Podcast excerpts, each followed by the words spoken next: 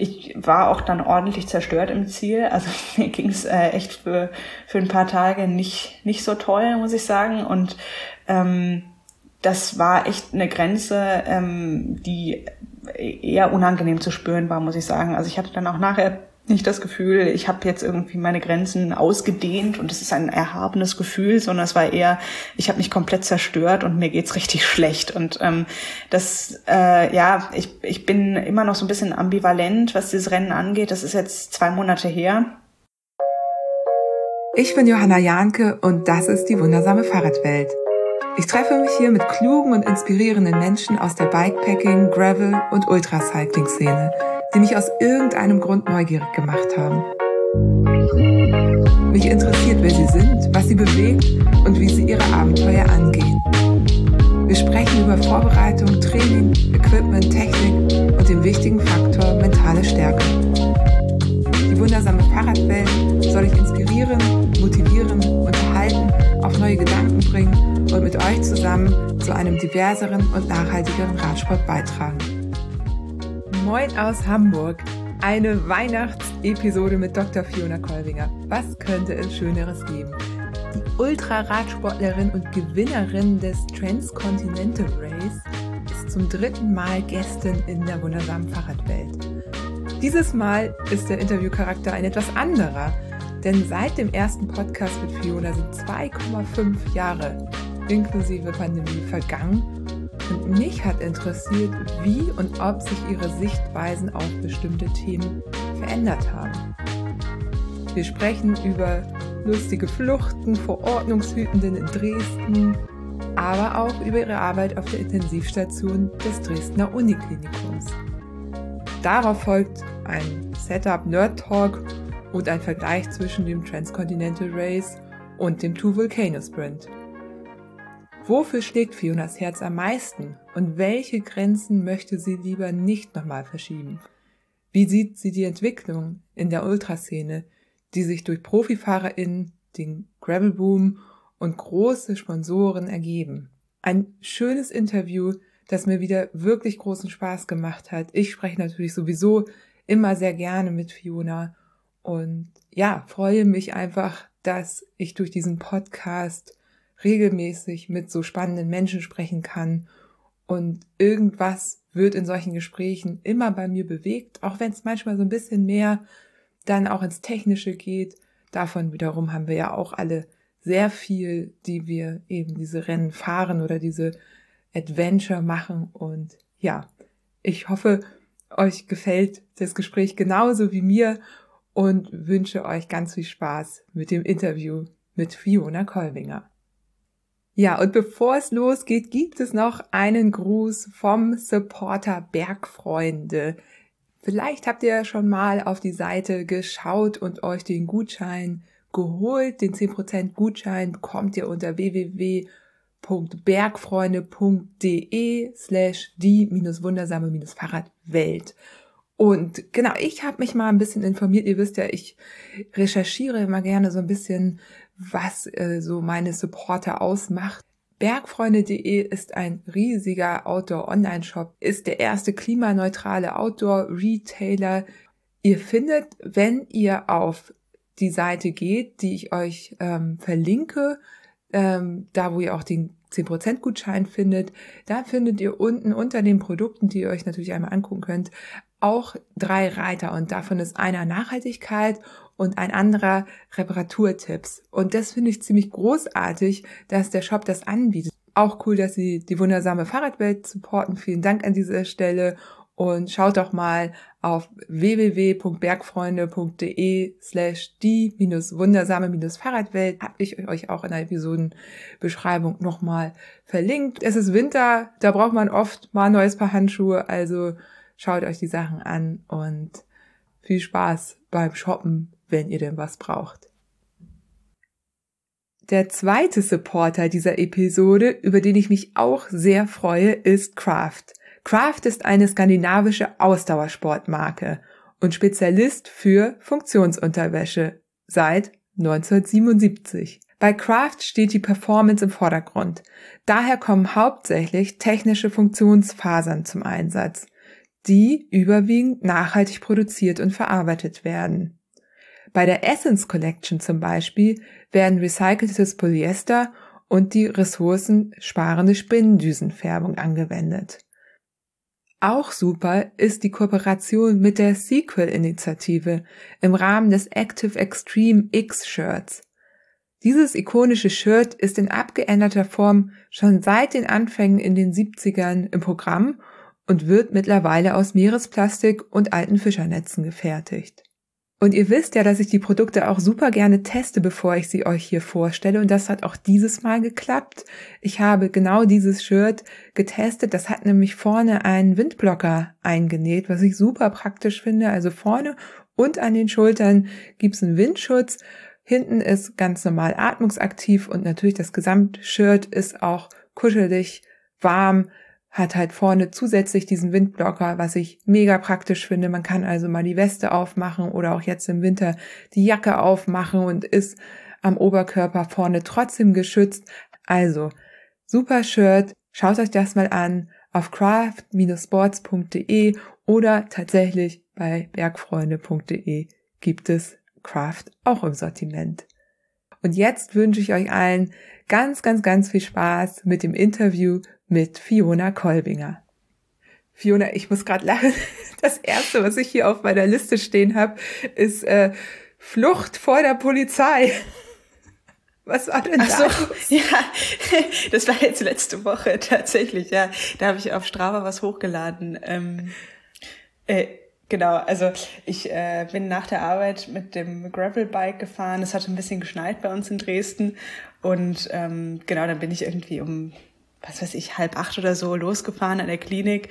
Und ich hatte halt morgens noch schnell so ein Licht reingeschmissen und ich hatte sogar noch ein Ersatzlicht in den Rucksack geschmissen und dann bin ich halt aufs Fahrrad und ähm, genau, dann bin ich losgefahren, und ich bin ja jetzt nicht so der krasse Gravel-Freak. Also ich bin dann halt auf der Straße gefahren und das, äh, genau mit dem Gravel-Bike halt, weil es geschneit hatte und ähm, nur eine kleine Runde. Und dann ähm, auf einmal überholt mich, da war ich schon auf dem Rückweg, ähm, überholt mich ein Polizeiauto, also so ein, so ein großer Kombiwagen. Und dann bremsen die ab. Also die waren relativ schnell unterwegs, haben mich überholt, ordentlicher Abstand und so, alles nett. Ähm, und dann bremsen die ab und dann checke ich kurz, Licht vorne war an, ich habe ja was gesehen. Dann habe ich gemerkt, mein Licht hinten ist aus. Mist. Okay, dann habe ich das Ersatzlicht, das hatte ich auch montiert, habe ich angeknipst oder wollte ich anknipsen. Und das war offensichtlich nicht geladen gewesen. Jedenfalls ist kein Licht angegangen. Und dann naja, also dann stand halt die Polizei da und mir war halt klar, dass die auf mich warten. Die hatten mich ja von hinten überholt und hatten halt gesehen, dass ich kein Rücklicht hatte. Und ähm, naja, dann hatte ich halt zwei Möglichkeiten. Ich bin halt gerade durch die Dresdner Heide gefahren, ähm, die, die Fischhausstraße runter das ist so eine ja relativ äh, gut befahrene Straße, wo man aber rechts und links jederzeit eigentlich in den Wald abbiegen kann. Und dann bin ich just in dem Moment halt an so einem Waldweg vorbeigefahren. Dann bin ich einfach rein in den Wald, weil ich wusste, sonst gibt's auf jeden Fall ein Bußgeld. Und genau, das war die Flucht vor der Polizei. Ja, hat funktioniert. Ja, ich musste sehr lachen. ähm, ich bin ja tatsächlich selber gar nicht so auf Strava unterwegs, aber ich wusste, dass du da unterwegs bist und ich dachte, okay, na dann sehe ich ein bisschen, was du gemacht hast so in letzter Zeit, weil du ja deine größeren äh, Rides da ja auch alle hochlädst und dann die erste, die erste Tour, das erste, was mir angezeigt wurde, war das. Ich frage mich aber, vielleicht wollten die dir auch nur Bescheid sagen. Oder? Ich weiß nicht, wie tickt die Polizei in Dresden so. Weil, naja. könnte ja auch sein. Aber, ich habe da schon ja. so ein paar Erfahrungen gesammelt. Ähm, oh, okay. Ja, nicht weil ich ohne Licht unterwegs war, wegen was anderem. Und ähm, hier wird man relativ schnell mal angehalten. ja, und, Alles klar, ähm, ja. Genau. okay, nee, dann lieber nicht. ist auch schön ja. bei Strava diese gepunktete Linie dann irgendwie durch den Wald. Ich weiß nicht. Ja, genau. ähm, gut, dass du noch ein Vorderlicht hattest, dann hast du wenigstens was gesehen. Ja, das Vorderlicht, das hatte ich sogar dann ähm, äh, ja während der Arbeit mit dem USB-Stecker ähm, geladen und genau.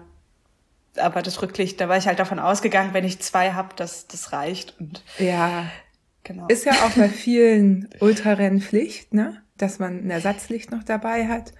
Er wird ja teilweise auch schon kontrolliert und ist sinnvoll, weil man eben nie wirklich, ne, man sieht's halt hinten nicht. Teilweise haben die ähm, Leute sogar zwei Lichter hinten brennen. Aber ja, auch da kann natürlich auch mal eins oder auch beide ausfallen. Ja, also das absolut ist es sinnvoll. Und ich habe halt an den meisten Fahrrädern ein Dynamo dran, ähm, aber an dem Gravelbike halt nicht. Und ähm, ja, so kommt das. Ich, ja, ich bin ein absoluter Fan von Nabendynamo. Das führt halt einfach dazu, dass man sich keinerlei Gedanken mehr machen muss über ja. Licht. Ja, hast du auch dann das Hinterlicht verbunden, ne? Rücklicht. Ja, ja, genau, immer beide Lichter, genau. ja. Ja, ich hatte mal nur vorne, weil hinten fand ich irgendwie okay mit Anstecklichtern und, und eben normalen Lichtern, die ich so an, an die Satteltasche gemacht habe.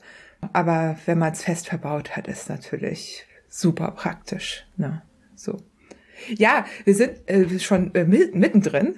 Ich äh, freue mich total, Fiona, dass du die Zeit gefunden hast. Du bist zum dritten Mal in der wundersamen Fahrradwelt und wir haben ja auch abgemacht, ne, dass du einmal im Jahr kommst. Ist es so? Ja, okay. Ja, irgendwann haben wir mal gesagt, ab drei bist du Stammgästin. Und das ist ja ah, okay. das dritte Mal. ja. Ja, nee, Schatz, ich ja, freue mich total. Du bist meine Weihnachtsüberraschung für alle HörerInnen. Ähm, Weihnachten mache ich ja immer irgendwie nochmal was Besonderes und da habe ich dich ja schon äh, früh im Jahr gefragt, ob du Lust hast zu kommen. Und ja, schön, dass du da bist oder dass wir miteinander sprechen können. Im Rheinland bei mir zu Hause sagt man einmal das Glück, zweimal das Tradition, dreimal das Brauchtum. Ja, dann ist genau. das jetzt hier ein Brauchtum. Das ist okay.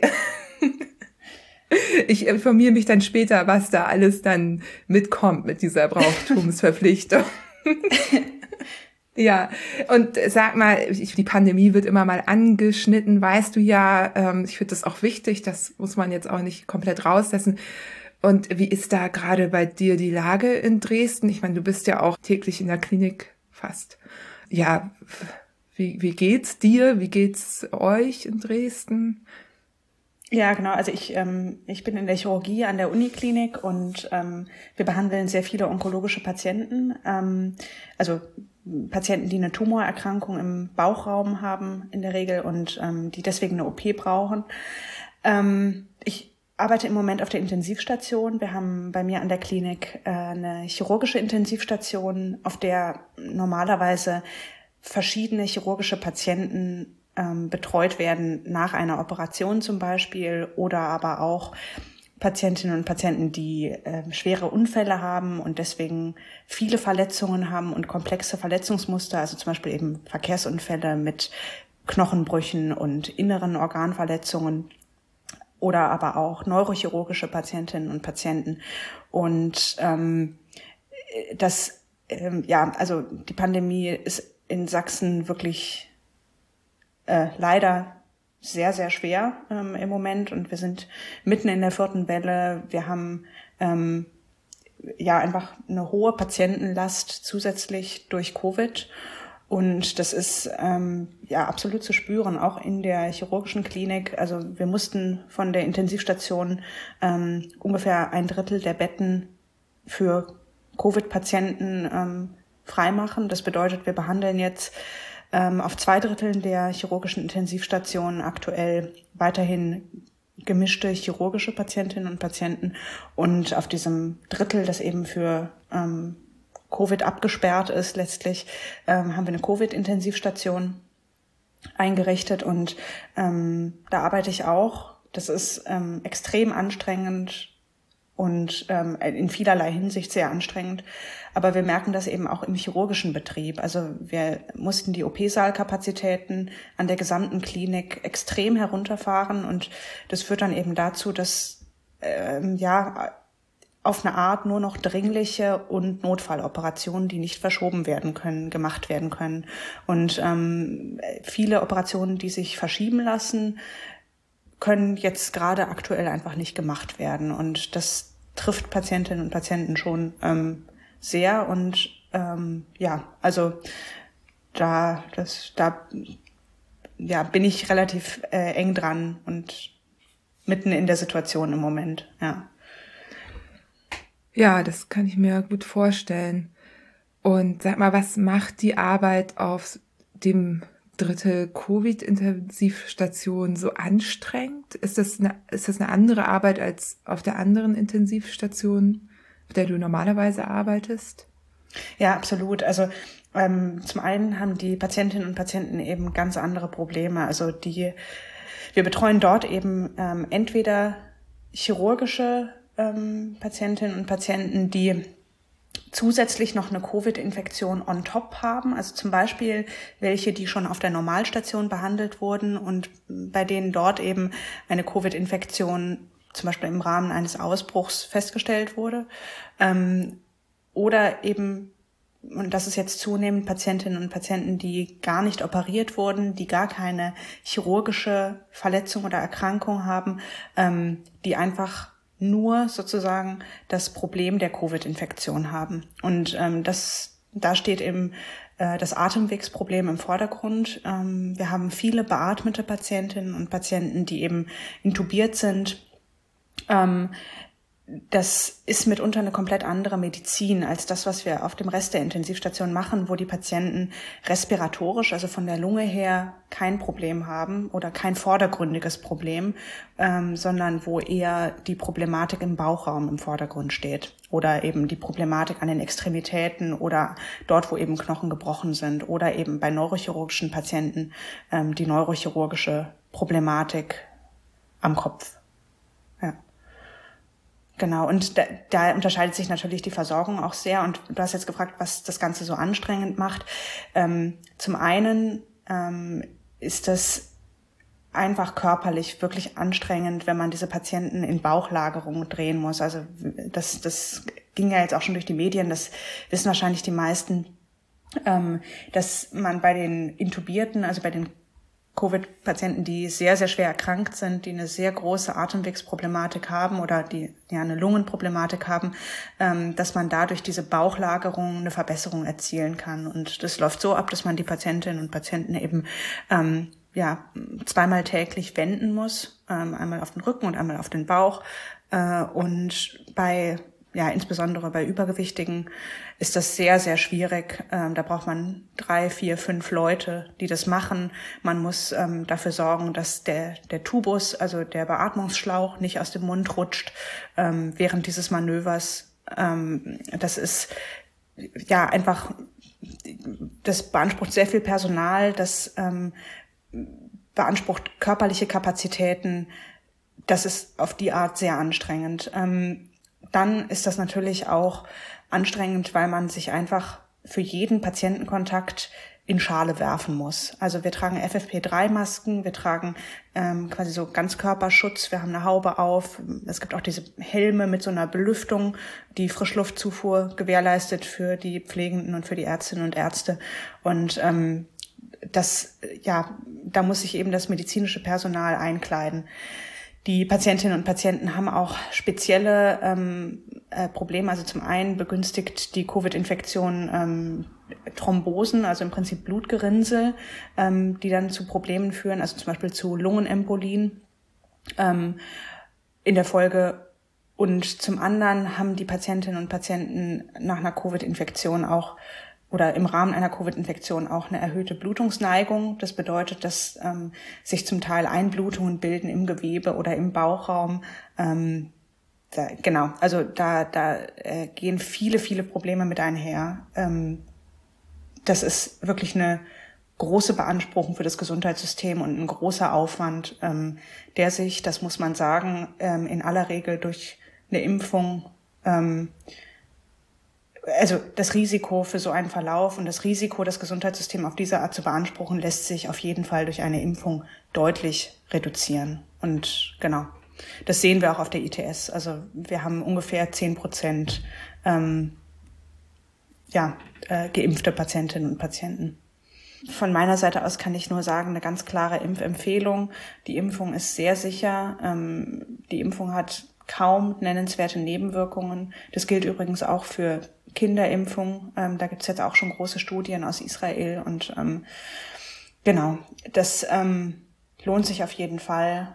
Ähm, und das ist aktuell das Beste, was wir einfach tun können für das Gesundheitssystem, um die Last insgesamt zu verringern. Also äh, natürlich kann man auch Kontakte reduzieren, das hilft noch zusätzlich on top, aber am Ende wird es zu einer Durchseuchung kommen auf eine Art oder zu einer ähm, flächendeckenden Immunität. Das ist das, was am Ende dieser Pandemie steht. Und um diese flächendeckende Immunität zu erhalten, ist der einfachste Weg, alle zu impfen. Und ähm, ja, genau.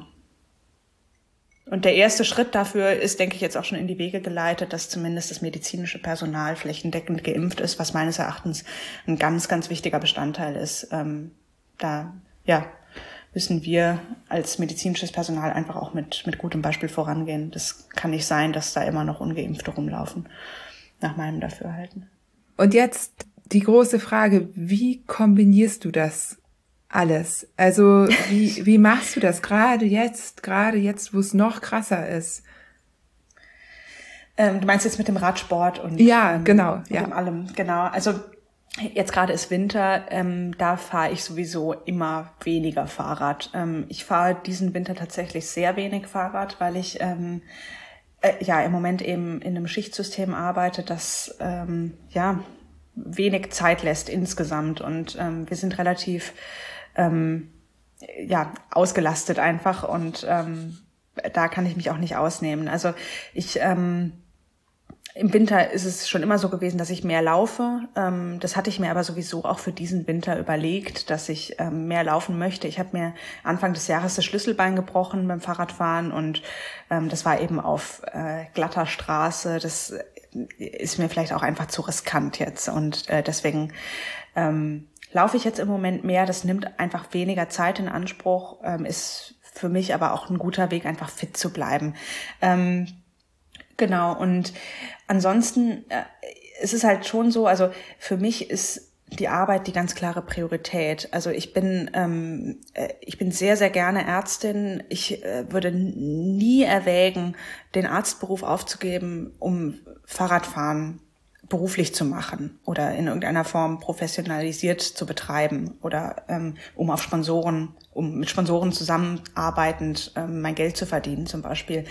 Ähm, aber unter meinen Freizeitaktivitäten, also es bleibt auch neben dem Beruf immer noch Zeit, da priorisiere ich eben das Radfahren. Also äh, ich denke, ähm, so kann ich das vielleicht ganz gut erklären. Also Radfahren ist halt einfach gerade zwischen Frühling und Herbst eine der, eines der Haupt ähm, Hobbys, das ich betreibe. Und ähm, ja, also viel arbeiten und viel Radfahren. Das ist, so ist es. Aber eine Rolle hast du nicht zu Hause stehen, oder? Oder gehst du auch nee, mal auf die Rolle? Ich bin, bin absoluter, ich bin äh, erklärter Rollenskeptiker.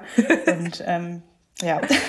ähm, Genau. Nee, ich, äh, ich hatte dann nach dem, nach dem Schlüsselbeinbruch, ähm, da hat mir ein Bekannter eine Rolle geliehen ähm, für ein paar Monate und da saß ich dann auch ja mal für zwei Monate immer wieder mal drauf. Äh, aber es ist nicht mein Ding. Also ich fand's, ich fand's schrecklich. Also ich finde Rolle unfassbar langweilig und ähm, ich habe das mit Swift gemacht. Aber äh, ja, das ersetzt halt für mich überhaupt nicht das draußen Radfahren. Also auf der Rolle hat man ungefähr, also oder da erlebe ich ungefähr zehn Prozent dessen, was mich sonst aufs Fahrrad treibt oder was mich sonst antreibt auf dem Fahrrad. Also ich mag es einfach draußen in der Natur zu sein. Ich mag frische Luft, ich mag Wetter ähm, und all das hat man eben drin nicht. Passt auch zu einer Frage. Ich schmeiß die hier gleich schon mal rein. Ähm, Tipps fürs Fahren im Winter ist halt dann so ein bisschen, ähm, ja, du fährst einfach dann nicht so viel. Wenn, aber wenn du fährst, wie machst du das dann? Ähm, ja, wichtig sind natürlich gute Klamotten. Also das, äh, ja, also das ist irgendwie so eine Anschaffung. Da muss man, glaube ich, dann einfach mal die 300, 400 Euro in die Hand nehmen und sich gute Schuhe kaufen, eine gute Hose kaufen und vielleicht noch eine extra warme Jacke oder so. Also ich, ähm, äh, ich habe mir auch erst nach dem TCR so Winterklamotten angeschafft. Also das ist jetzt auch erst der ähm, ja, der, der dritte Winter, in dem ich wirklich Fahrrad fahre, ähm, Schuhe waren für mich echt ein totaler Gamechanger. Also ich, ähm, ja, ähm, ich habe welche von Physik, äh, dieser Arktika heißen die, glaube ich. Ähm, und dann habe ich da nochmal extra Sohlen reingelegt. Ähm, damit die ein bisschen wärmer sind. Es gibt auch so, also ich habe halt immer so Zehen- und Finger ähm, Frostprobleme ähm, und es gibt auch so ähm, äh, ja so so Aktivkohlekissen oder so so Pads, die halt bei Kontakt mit Sauerstoff ähm, ja eine exotherme Reaktion ähm, äh, ja, wo eine exotherme Reaktion passiert und die deswegen warm werden und die kann man sich dann in die Schuhe reinlegen, die bleiben dann irgendwie acht Stunden warm. Ähm, dann gute Handschuhe.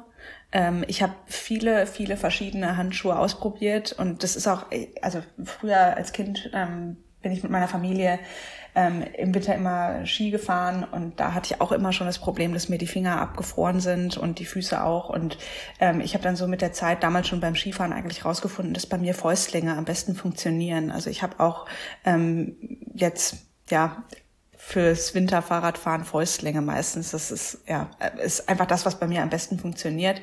Gegebenenfalls noch ein zweites Paar Handschuhe mitschleppen, wenn es regnet oder wenn man weiß, man wird total viel schwitzen an den Händen. Ähm, dann kann man natürlich Pausen auch machen. Also wenn man zum Beispiel eh an einem Restaurant, an einer Tankstelle irgendwo kurz einen Kaffee trinken wollte, dass man da dann die Handschuhe mal auf die Heizung legt kurz, dass die wieder warm werden. Ähm, ja, und dann natürlich Tipps fürs Fahren im Winter auch. Ähm, gutes Licht haben einfach. Also das, was ich da jetzt am Anfang erzählt habe mit diesem äh, mit dieser Sturzflucht vor der Polizei in die in die Dra Rabatte der Dresdner Heide, ähm, das ist natürlich nicht empfehlenswert und das mache ich normalerweise auch nicht. Wie gesagt, ich bin fast immer mit dem ähm, Dynamo unterwegs und sorge dafür, dass ich gut gesehen werde. Aber das ist einfach total wichtig, weil man ja bei also fast nur im Dunkeln fährt im Winter gefühlt. Genau. Ja, ähm, voll die guten Tipps, äh, Winterschuhe. Ich habe meine auch damals mal in so einem Sale gekauft und dachte, oh, was mhm. für Klopper, aber die waren halt irgendwie 50 Prozent runtergesetzt. Die sind halt teuer. Ne? Meine sind irgendwie von Specialized, um jetzt einfach einfach noch irgendeine andere Marke zu nennen, damit wir nicht einseitig bleiben. Es gibt auch noch andere Marken, die gute Winterschuhe haben. Und die, die du genannt hast von Physik, die Arktika, die habe ich mir auch schon angeschaut. Muss man einfach gucken, ne, welche einem da gut passen. Und das ist, war wirklich auch für mich ein Game Changer. Sieht halt aus, als hättest du so Botten an den Füßen, muss man sich dran gewöhnen, aber voll gut. Die, die äh, Wärmepads kenne ich natürlich auch. Finde ich auch. Und dann noch Heißgetränke, Heißgetränke sind natürlich auch was. Also ja. ich habe so isolierte Flaschen. Ähm, äh, ich bin eine große Teetrinkerin und dann ähm, ja, kippe ich mir da halt immer warmen Tee rein und der bleibt dann auch warm. Oder ich, ich brühe manchmal sogar den Tee direkt in der Flasche ähm, auf und fahre dann los und dann weiß ich ja, nach drei Stunden ist der dann so weit abgekühlt, dass man den einfach trinken kann. Genau. Was hast du da für welche?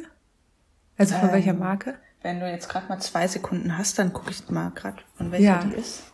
Also, äh, das, äh, die Flaschen hat mir meine Oma irgendwann mal geschenkt. An dieser Stelle danke Oma. ähm, also Deboyo Elite steht drauf, Cycling Thermo.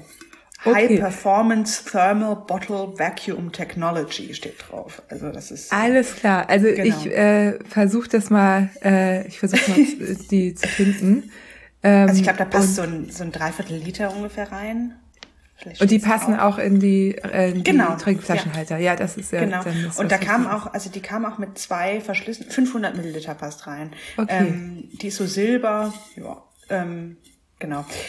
Äh, und die, ähm, da kamen auch zwei Verschlüsse mit. Also da gibt es einmal so einen Schraubverschluss, ähm, ja, der einfach nur zumacht und ähm, dann gibt es auch noch so einen, so einen Trinkaufsatz. Also ich mache meistens nur diesen Schraubverschluss drauf und ähm, bleibt dann kurz stehen, eben um zu trinken im Winter. Ja, da musst also, du dann anhalten, ne? Ja. Genau, ja. Aber ich finde eigentlich Fahren im Winter auch zum Teil total schön, ähm, äh, wenn halt, weil halt die Landschaft ganz anders aussieht zum Teil und ähm, äh, gerade wenn man halt in der Stadt wohnt und dann irgendwie ähm, ins Hochland reinfährt, also zum Beispiel in Dresden ist es halt so, Dresden ist so ein, so ein bisschen in der Senke und wenn man dann drumherum hochfährt, ähm, auch wenn es nur irgendwie 150 Höhenmeter sind oder so, die man höher ist, dann liegt da halt auf einmal Schnee. Und das ist total cool. Ähm, also es gefällt mir total gut. Und natürlich, wenn die Straßen nass sind, ähm, oder auch ein bisschen Schnee liegt, ähm, Schutzbleche. Also ich, äh, ich habe tatsächlich ein, ein Winterrad, wo Schutzbleche dran sind. Also das Winterrad zeichnet sich insbesondere dadurch aus, dass halt ähm, äh, ja diverse Montagestellen sind, wo man halt Schutzbleche fest montieren kann und das habe ich halt ähm, genau. Also das äh, hilft einfach dabei, dass man nicht komplett eingesudelt wird und nicht jedes ja. Mal alles äh, äh, putzen muss. Ja. Äh, ganz genau. Ähm, und vor allem auch am Vorderrad, weil das ist quasi das Rad, was einem den ganzen äh, Modder oder was da auch so rumliegt und, und die Nässe wirklich direkt in die Schuhe katapultiert. Also gerade auch vorne. Man denkt immer erstmal an hinten und da gibt's ja auch viele Möglichkeiten mit so schnellen Lösungen wie Ansteck, äh, Airsaver oder ne, Fenderbänder. Aber die richtig, die richtigen Schutzbleche, die es übrigens auch in Ansteckvariationen gibt, die so richtig einmal schön ums Rad rumgehen, das sind immer noch die besten. Ja, genau. Also ich Sieht man dann immer bei den Randonneuren und Randonneurinnen. Ja. ja. Ja, genau. Also das ist dann gerade fürs Fahren in der Gruppe einfach ja. eine gute Sache. Das, also genau. Für den Hintermensch ist das besonders. Ich habe immer geguckt, hinter wem ich fahre. So. Ja, klar. Ja, absolut. Kann einen riesen Unterschied machen. Entweder du siehst danach aus, als hättest du dein Gesicht einmal in eine Matschpfütze gesteckt. Mm. Ja, ja, also ne, aus Solidarität bitte Schutzbleche. Ähm, genau. Es ist auf jeden Fall total hilfreich. Ähm, genau, dann sagtest du ja, dass äh, ein gutes Winteroutfit gebe ich dir auch total recht, wenn man nun am Anfang vielleicht nicht das nötige Kleingeld hat. Also ich habe am Anfang tatsächlich eine Sommerbib, dann so eine Laufhose, die ich noch hatte, drüber und wenn es ganz kalt war, wenn es ganz kalt war, einfach eine Regenhose drüber gezogen.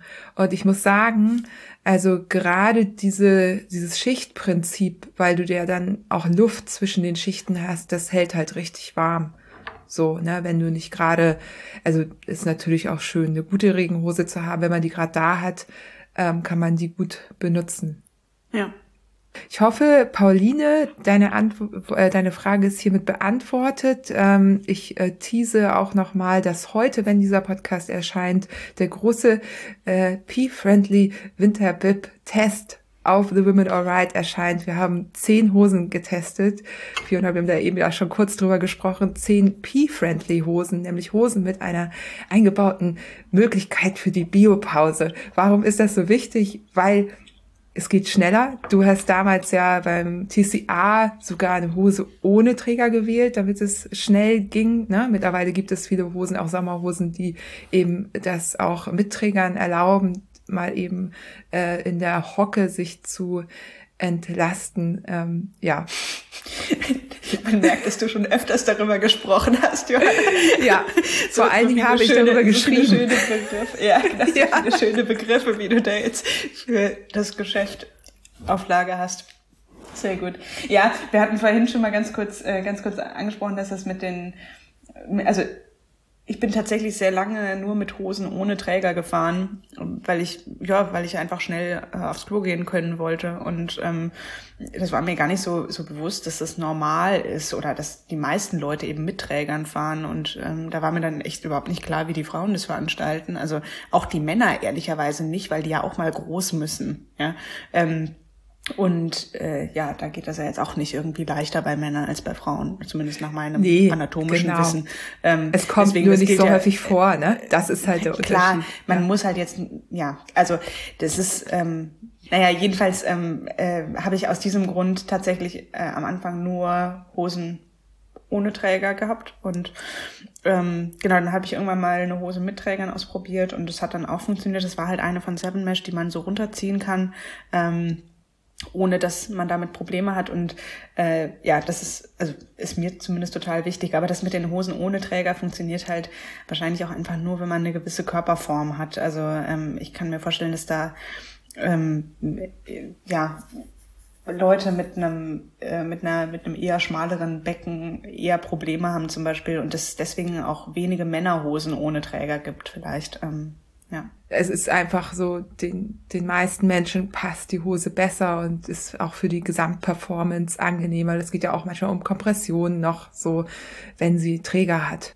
Ja, wobei bei Hosen natürlich auch immer noch andere Faktoren eine Rolle spielen. Also ich meine, das Polster ist halt total wichtig und wenn man damit nicht klarkommt, dann ähm, ja bringen auch dehnbare Träger oder irgendwelche Schnallen zum, zum einfachen Öffnen ähm, äh, des hinteren Teils der Hose einem nichts. Das Polster muss halt sitzen und ähm, leider, glaube ich, kommt man beim Hosen kaufen oder Hosen anprobieren nicht so richtig ums Ausprobieren rum, dass man auch mal eine Hose hat, die einem halt überhaupt nicht passt. Also ich hatte auch schon bestimmt vier, fünf Hosen, die ich einfach dann irgendwann verschenkt habe, weil die mir nicht gepasst haben vom Polster her. Und ja. ich glaube, da hilft's aber, wenn man sich eben mit, ähm, ja, mit ja, mit Freunden und äh, Bekannten, die auch auf dem Rad sitzen, ähm, austauschen kann und sich einfach mal deren Hosen zeigen lässt, damit man weiß, wie sieht ein Polster aus, das Hersteller XY produziert. Ja. Und könnte mir das liegen, ähm, könnte das funktionieren bei mir. ja. Bei uns im Artikel gibt es dann ein PDF zum Runterladen. Da haben wir alle Polsterhersteller aufgezählt und die verschiedenen Varianten. Das heißt, man kann dann nachher auch gucken, oh, ich komme mit dem Polster zurecht, wo ist das mhm. denn überall vernäht? So, weil das, die musst du wirklich, das äh, schreiben die Hersteller auch nicht unbedingt ähm, dazu zu den Hosen, sondern das musst du richtig, musst du reingucken und gucken, welche könnte das sein. Das ist dann so oft, ist es gibt einen Hersteller, der sehr groß ist und es gibt dann halt so ein paar, die noch woanders bestellen. Also ja, dann kommt es auch noch auf den Sattel drauf an, den du fährst oder die, mhm. weiß ich, die Einstellung auf deinem Rad und so weiter. Naja, genau. Aber gut, äh, wichtiges Thema, aber auch nicht unser Hauptthema heute ich bin da nur so drin gerade und wir hatten eben darüber gesprochen, ne, dass es das, äh, dass wir das gerade machen, weil mich das gerade dazu zwingt, eben jeden Tag aufs Rad zu steigen und eben eine neue Hose zu testen. Und wir haben ja, wir haben die ja auch im Langzeittest, also die werden ja auch nicht nur einmal gefahren. Und ja, auf jeden Fall eine super Sache. Genau. Ja, Fiona, du bist äh, dieses Jahr ein großes Event mitgefahren, der, den Two Volcano Sprint. Ähm, und die Elbspitze bin ich noch gefahren. Im, Ach, die Elbspitze. Ähm, Stimmt. Die war ja auch noch, da haben wir ja letztes Mal auch ausführlich drüber gesprochen. Ja. Ja, war die gut? Wie war's? Warst wieder die einzige Frau oder? Ja, leider. Also ich, äh, ich wünschte, es wäre anders und ich, ich hatte auch gehofft, dass sich da jetzt vielleicht durch, ähm, äh, ja, durch äh, den Podcast letztes Jahr vielleicht Frauen ähm, angesprochen gefühlt haben. Aber ich weiß es nicht, ob es ja, Werbung also oder Anti-Werbung war. Also, naja, an sich, also es ist halt ein bisschen ein anderes Event als diese äh, äh, self-supported Ultra-Rennen, über die sonst, glaube ich, in deinem Podcast relativ viel auch gesprochen wird. Also es ist halt nicht self-supported, die Elbspitze. Und was ich aber total toll finde an der Elbspitze ist halt, dass es eine Community drumherum gibt und dass das auch für viele so eine Art Einstiegsdroge ist. Also ähm, viele fahren da mit und das ist die erste Langstrecke überhaupt. Also wenn man ähm, das noch nie gemacht hat, gibt es da auch gute Möglichkeiten, ähm, in Dresden eben Vorbereitungstouren zu fahren. Es gibt jedes Jahr da fünf Touren, die quasi in ähm, ansteigender Schwierigkeit zwischen März und ja der Elbspitze, also Ende Juli, äh, Juni, Anfang Juli ähm, an den Wochenenden immer durchgeführt werden. Also die erste ähm, Tour ist ja traditionell so ein bisschen eine, eine flachere Tour, die aber sehr schnell gefahren wird nach dem Winter, so Mitte März. Ähm, die, die Touren sind, glaube ich, jetzt auch schon auf der Homepage, also die, die Daten der Touren. Und ähm, die fünfte Vorbereitungstour ist dann meistens sowas wie 400 Kilometer mit irgendwie 6000 Höhenmetern, ähm, sehr anspruchsvoll, wird dann auch schnell gefahren in der Gruppe. Ähm, ja, und so nimmt dann eben mit jeder dieser Vorbereitungstouren der Charakter ähm, eher den Charakter der Elbspitze an, also eine Gruppenfahrt mit einer Art ähm, eingefleischtem Team und ähm, das ist halt einfach eine lustige Truppe. Und wenn man in der Region ist, also in Sachsen oder ähm, oder Thüringen oder Brandenburg, ähm, ist das sicher ein Event, das man auch mal ins Auge fassen kann, wenn man ambitioniert Fahrrad fährt. Und das ist, ähm, ist echt eine schöne, also ähm, stimmungsmäßig sehr schöne Veranstaltung, aber natürlich sehr anspruchsvoll. Das haben wir ähm, letztes Jahr ja auch schon besprochen, dass vor allem halt für Frauen die Tempohärte ein Pro Problem sein kann, weil man halt dort in der Ebene auch mal locker über 30 fährt. Das ist alles in der Gruppe, das heißt, man kann Windschatten fahren, man kann sich ein bisschen verstecken. Ähm, aber das ist eben eine sehr hohe Intensität und dann wird eben äh, alle 100 bis 150 Kilometer eine Pause eingelegt von so einer halben bis einer Stunde. Ähm, bei der der Körper dann auch tendenziell mit Nahrung eher überladen wird und bei der mhm. Körper dann halt auch so ein bisschen runterfährt. Und das ist halt, ähm, äh, das ist für mich eine große Schwierigkeit bei dieser ähm, ah, Veranstaltung, okay. weil ich halt eigentlich nicht gewöhnt bin, lange Pausen zu machen, sondern eher ähm, ein moderateres Tempo zu fahren, aber das dann eben ohne Pause sehr lange durchzuhalten und ähm, währenddessen eben zu essen parallel und nicht dafür extra Pausen zu machen, den Körper runterzufahren und dann wieder loszuballern. Genau. Ach, interessant. Und die Option gäbe es aber nicht für dich, ne? Weil wenn du nicht in der Gruppe mitfährst, dann ist man da wahrscheinlich auch schnell raus. Naja, das ist halt, also das Event funktioniert halt als Gruppenfahrt. Also ja, das ist so gedacht, okay. ähm, das ist ja. extrem familiär organisiert. Also das ist auch von der Teilnehmerzahl her auf, ich glaube, so irgendwas zwischen 30 und 40 gedeckelt. Also und das macht auch deswegen so viel Spaß, weil das eben eine familiäre Atmosphäre ist.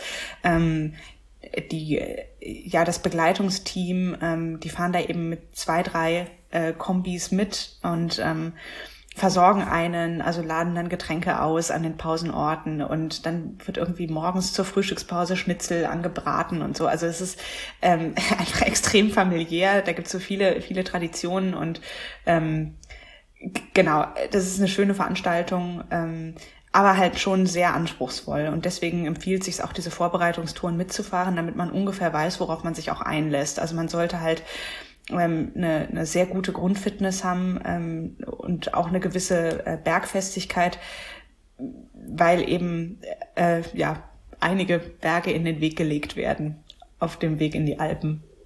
Genau. Vielleicht nochmal für alle, ähm, die jetzt das Event überhaupt nicht kennen oder den, den Podcast letztes Jahr gar nicht gehört haben. Also Elbspitze ähm, ist ein Event, das seit ungefähr zehn Jahren stattfindet und ähm, die Idee ist jedes Jahr von Dresden aus, also startet immer an der Frauenkirche, zu irgendeinem Alpenziel zu fahren und das wechselt jedes Jahr das Ziel.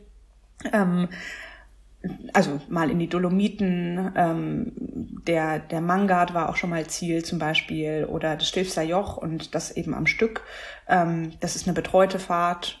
Ähm, ja, und es äh, ja, es, also es gibt am Ende auch so eine Art, äh, es gibt verschiedene Wertungen, also es wird eher wie so ein, wie so ein Rennen ausgefahren, aber trotzdem halt als Gruppenfahrt.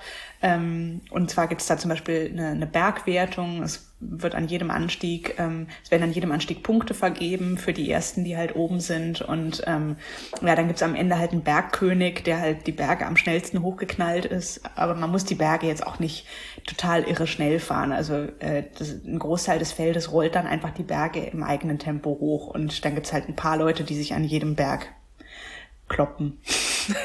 ja, ja, genau.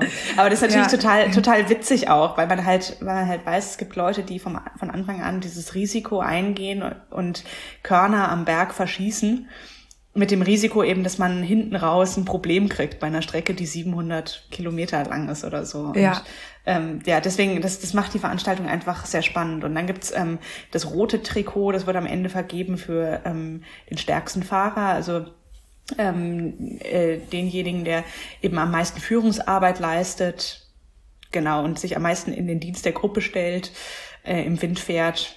Da werden auch Punkte vergeben zwischen jeder Pause und das, ja, also es ist eine echt lustige Veranstaltung und halt ein bisschen anders als so ein self-supported Rennen ähm, und meines Erachtens auch anspruchsvoller als die meisten self-supported Rennen, weil man eben ein gewisses Tempo halten muss und ähm, wenn man das halt nicht schafft, dann ja, steht einem frei, das eben auf eigene Faust zu Ende zu fahren, aber ähm, die Gruppe wartet da jetzt halt nicht großartig, wenn jemand das Tempo über längere Zeit nicht mithalten kann. Genau, und warum ich eben so scherzhaft Anti-Werbung gesagt habe, ist, dass ich so ein bisschen kritisiert habe, dass das halt wenig inklusiv dann ist. Ne? Aber es ist natürlich einfach der Charakter des Events. Also im Grunde, wenn es inklusiver sein sollte, müsste man eben noch eine zweite Gruppe machen, die eben nicht ganz so krasses Grundtempo fährt, was dann tatsächlich, ja, wir wissen ja alle irgendwie, ähm, Muskelmasse haben Männer dann meistens eben doch noch ein bisschen mehr. Das spielt am Berg eine Rolle. So, und dass dann eben die zweite Gruppe wahrscheinlich für Frauen dann die richtigere Gruppe wäre. Wobei du natürlich eben auch das Beispiel dafür bist, dass es du eben auch, dass eben auch Frauen ganz vorne mitfahren können. So, ne, das, das war so ein bisschen die Kritik, die ich daran hatte. nur lösen kann ich die auch nicht, weil du hast eben erzählt, was es für ein Aufwand ist, dieses Event zu organisieren. Und das ist dann einfach für, das hat eben diesen krassen Charakter und da bleibt es dann auch so. Ne? Das jetzt Eben, man bräuchte halt so ein zweites Betreuungsteam. Also was genau. man natürlich machen könnte, prinzipiell wäre, dass man sagt, Elbspitze self-supported gibt's. Also man kann prinzipiell auch das Ganze auf eigene Faust fahren und man trifft sich dann am Ziel. Und unter Umständen könnte man sogar schneller fahren, wenn man das Ganze alleine fährt, eben ohne die Pausen, aber halt mit einem niedrigeren Tempo dazwischen. Ähm, aber das, das ist nicht das Ziel dieser Elbspitze. Also das Ziel ist wirklich auch ein bisschen, glaube ich, eine, eine Grenzerfahrung zu ermöglichen und zu gucken, ähm, was, ja, also so ein bisschen wirklich an die körperliche Leistungsgrenze zu gehen. Ähm, äh, jetzt tatsächlich irgendwie in Watt, also äh, gar nicht mal so ähm, die krasse mentale Leistung, wobei man die auch braucht, denke ich, aber ähm, ähm, ja, einfach äh, dass man auch wirklich leistungsmäßig da an die Grenzen kommt. Das ist schon das Ziel. Und ähm, äh, die Elbspitze ist für mich ein anstrengendes Event, ähm, weil äh, ich halt einfach weiß, dass dieses Tempo, das dort gefahren wird, über meinem Komforttempo liegt. Und ähm, das mit dem ganz vorne mitfahren, also bei der Elbspitze ist das unrealistisch für mich. Ähm, da hier in Dresden haben wir eine enorme Leistungsdichte ähm, bei beiden Geschlechtern ähm, aber es sind halt auch sehr, sehr viele starke Langstreckenfahrer dabei, ähm, die bei der Elbspitze mitfahren und äh, da habe ich keine Chance auf so einer Strecke ähm, bei so einem bei so einer Art von Event, wo es ähm, auf äh, Tempohärte ankommt am Ende ähm, über eine relativ kurze Strecke äh, in ja. Langstreckendimensionen genau. gedacht sozusagen. Aber genau, also das ist ähm, kein Event, das mir ganz besonders liegt. Zum einen eben wegen dieser Pausenstrategie ähm, und zum anderen, ähm, weil es eben bei diesen Bergwertungen auf, auf Tempohärte ankommt. Also äh, oder ja. auf ja auf kurze kurze Bergsprints am Ende da also da kann ich gegen sehr starke männliche Bergfahrer nicht ankommen das ist, äh, ist unrealistisch ich würde da gern mal äh, bei Vergleichen bleiben ich bin ja eigentlich nicht so die Freundin von Vergleichen, aber äh, Rennen vergleichen finde ich super. Also ich bin nicht die Freundin davon, sich selber mit Menschen dauernd vergleichen zu müssen. So, das gesagt, muss ich ja auch als Mentalcoachin hier mal sagen. Ne? Ähm, aber äh, wir sind bei Vergleichen und du bist vor zwei Jahren boah, zwei, 2019 auf jeden Fall, das ist ja schon über zwei Jahre, ne, zweieinhalb fast.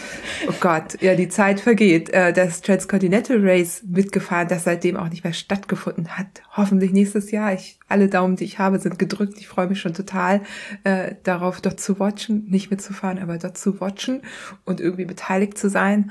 Ähm, und jetzt bist du äh, da auch den Two Volcano Sprint mitgefahren und die mhm. sind ja unterschiedlich lang und da würde mich interessieren, wie du zu den beiden Rennen stehst. Wir alle wissen, das TCA hast du gewonnen. Das waren circa 4000 Kilometer.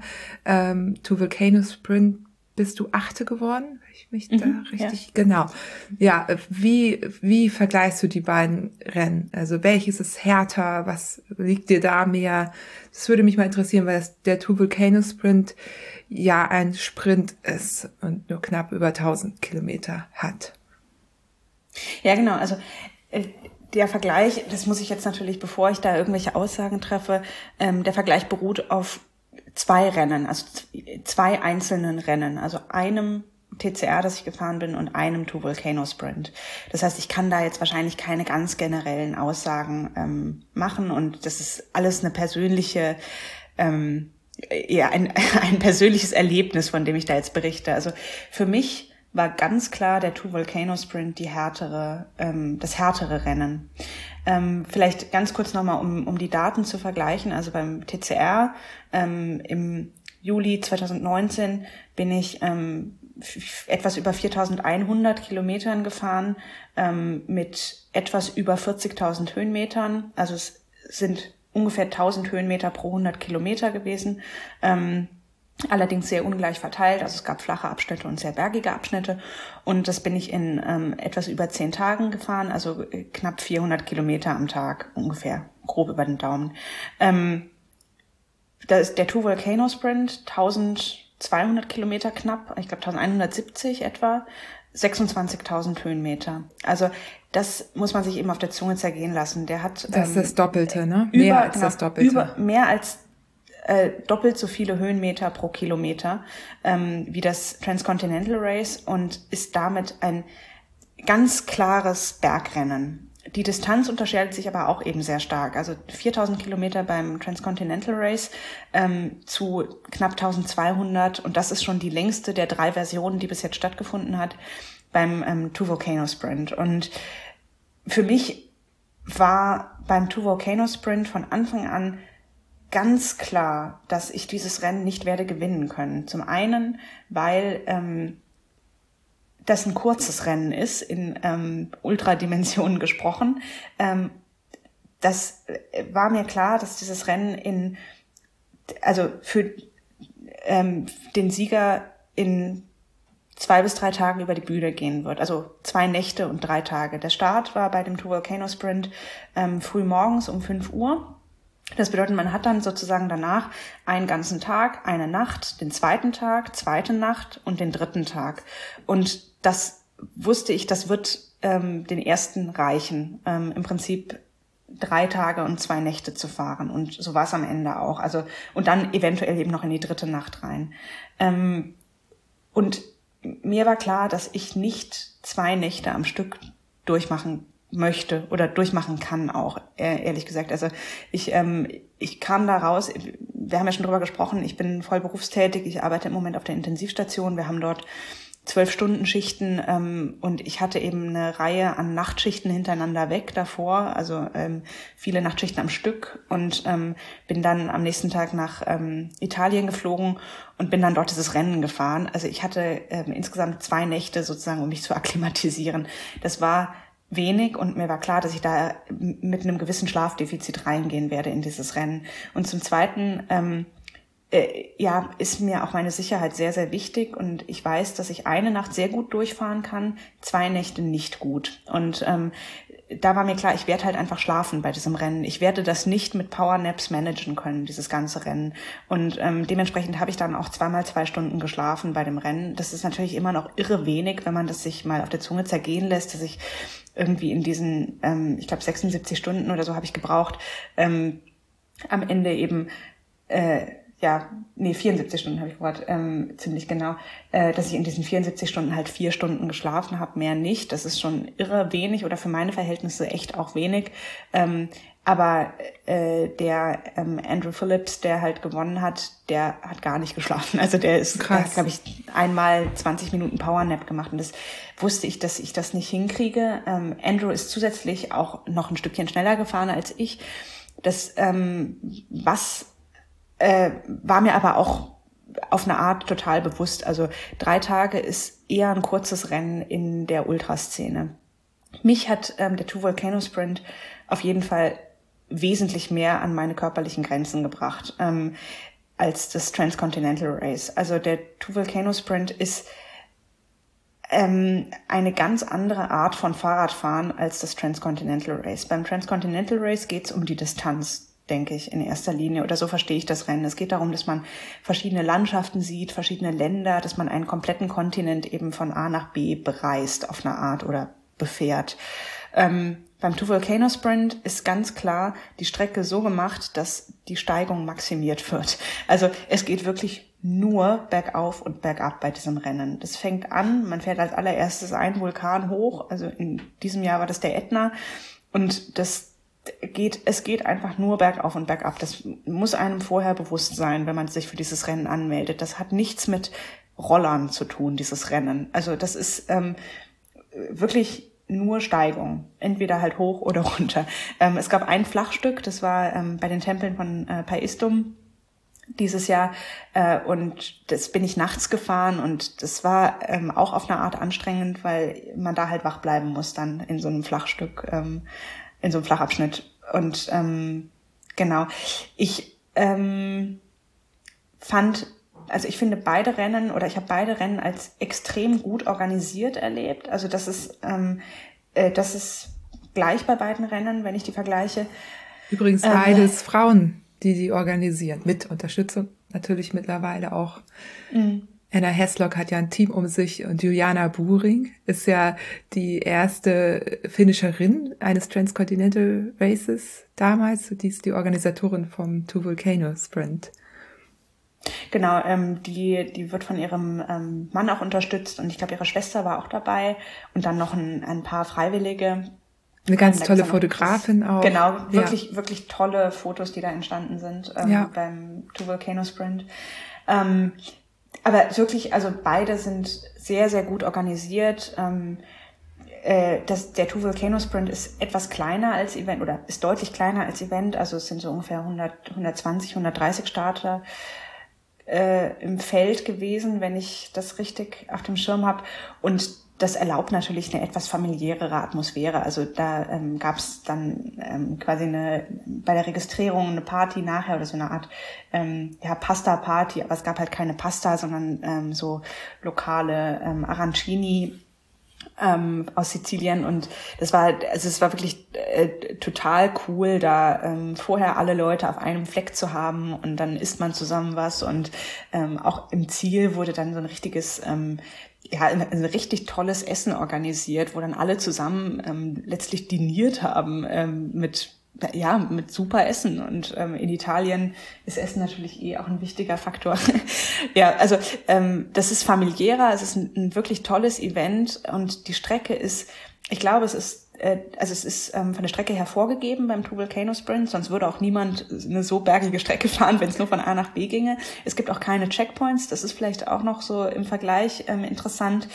Ähm, beim Transcontinental Race ist hingegen ja die meiste Strecke selbst, also der große Teil der Strecke selbst gewählt zwischen Checkpoints.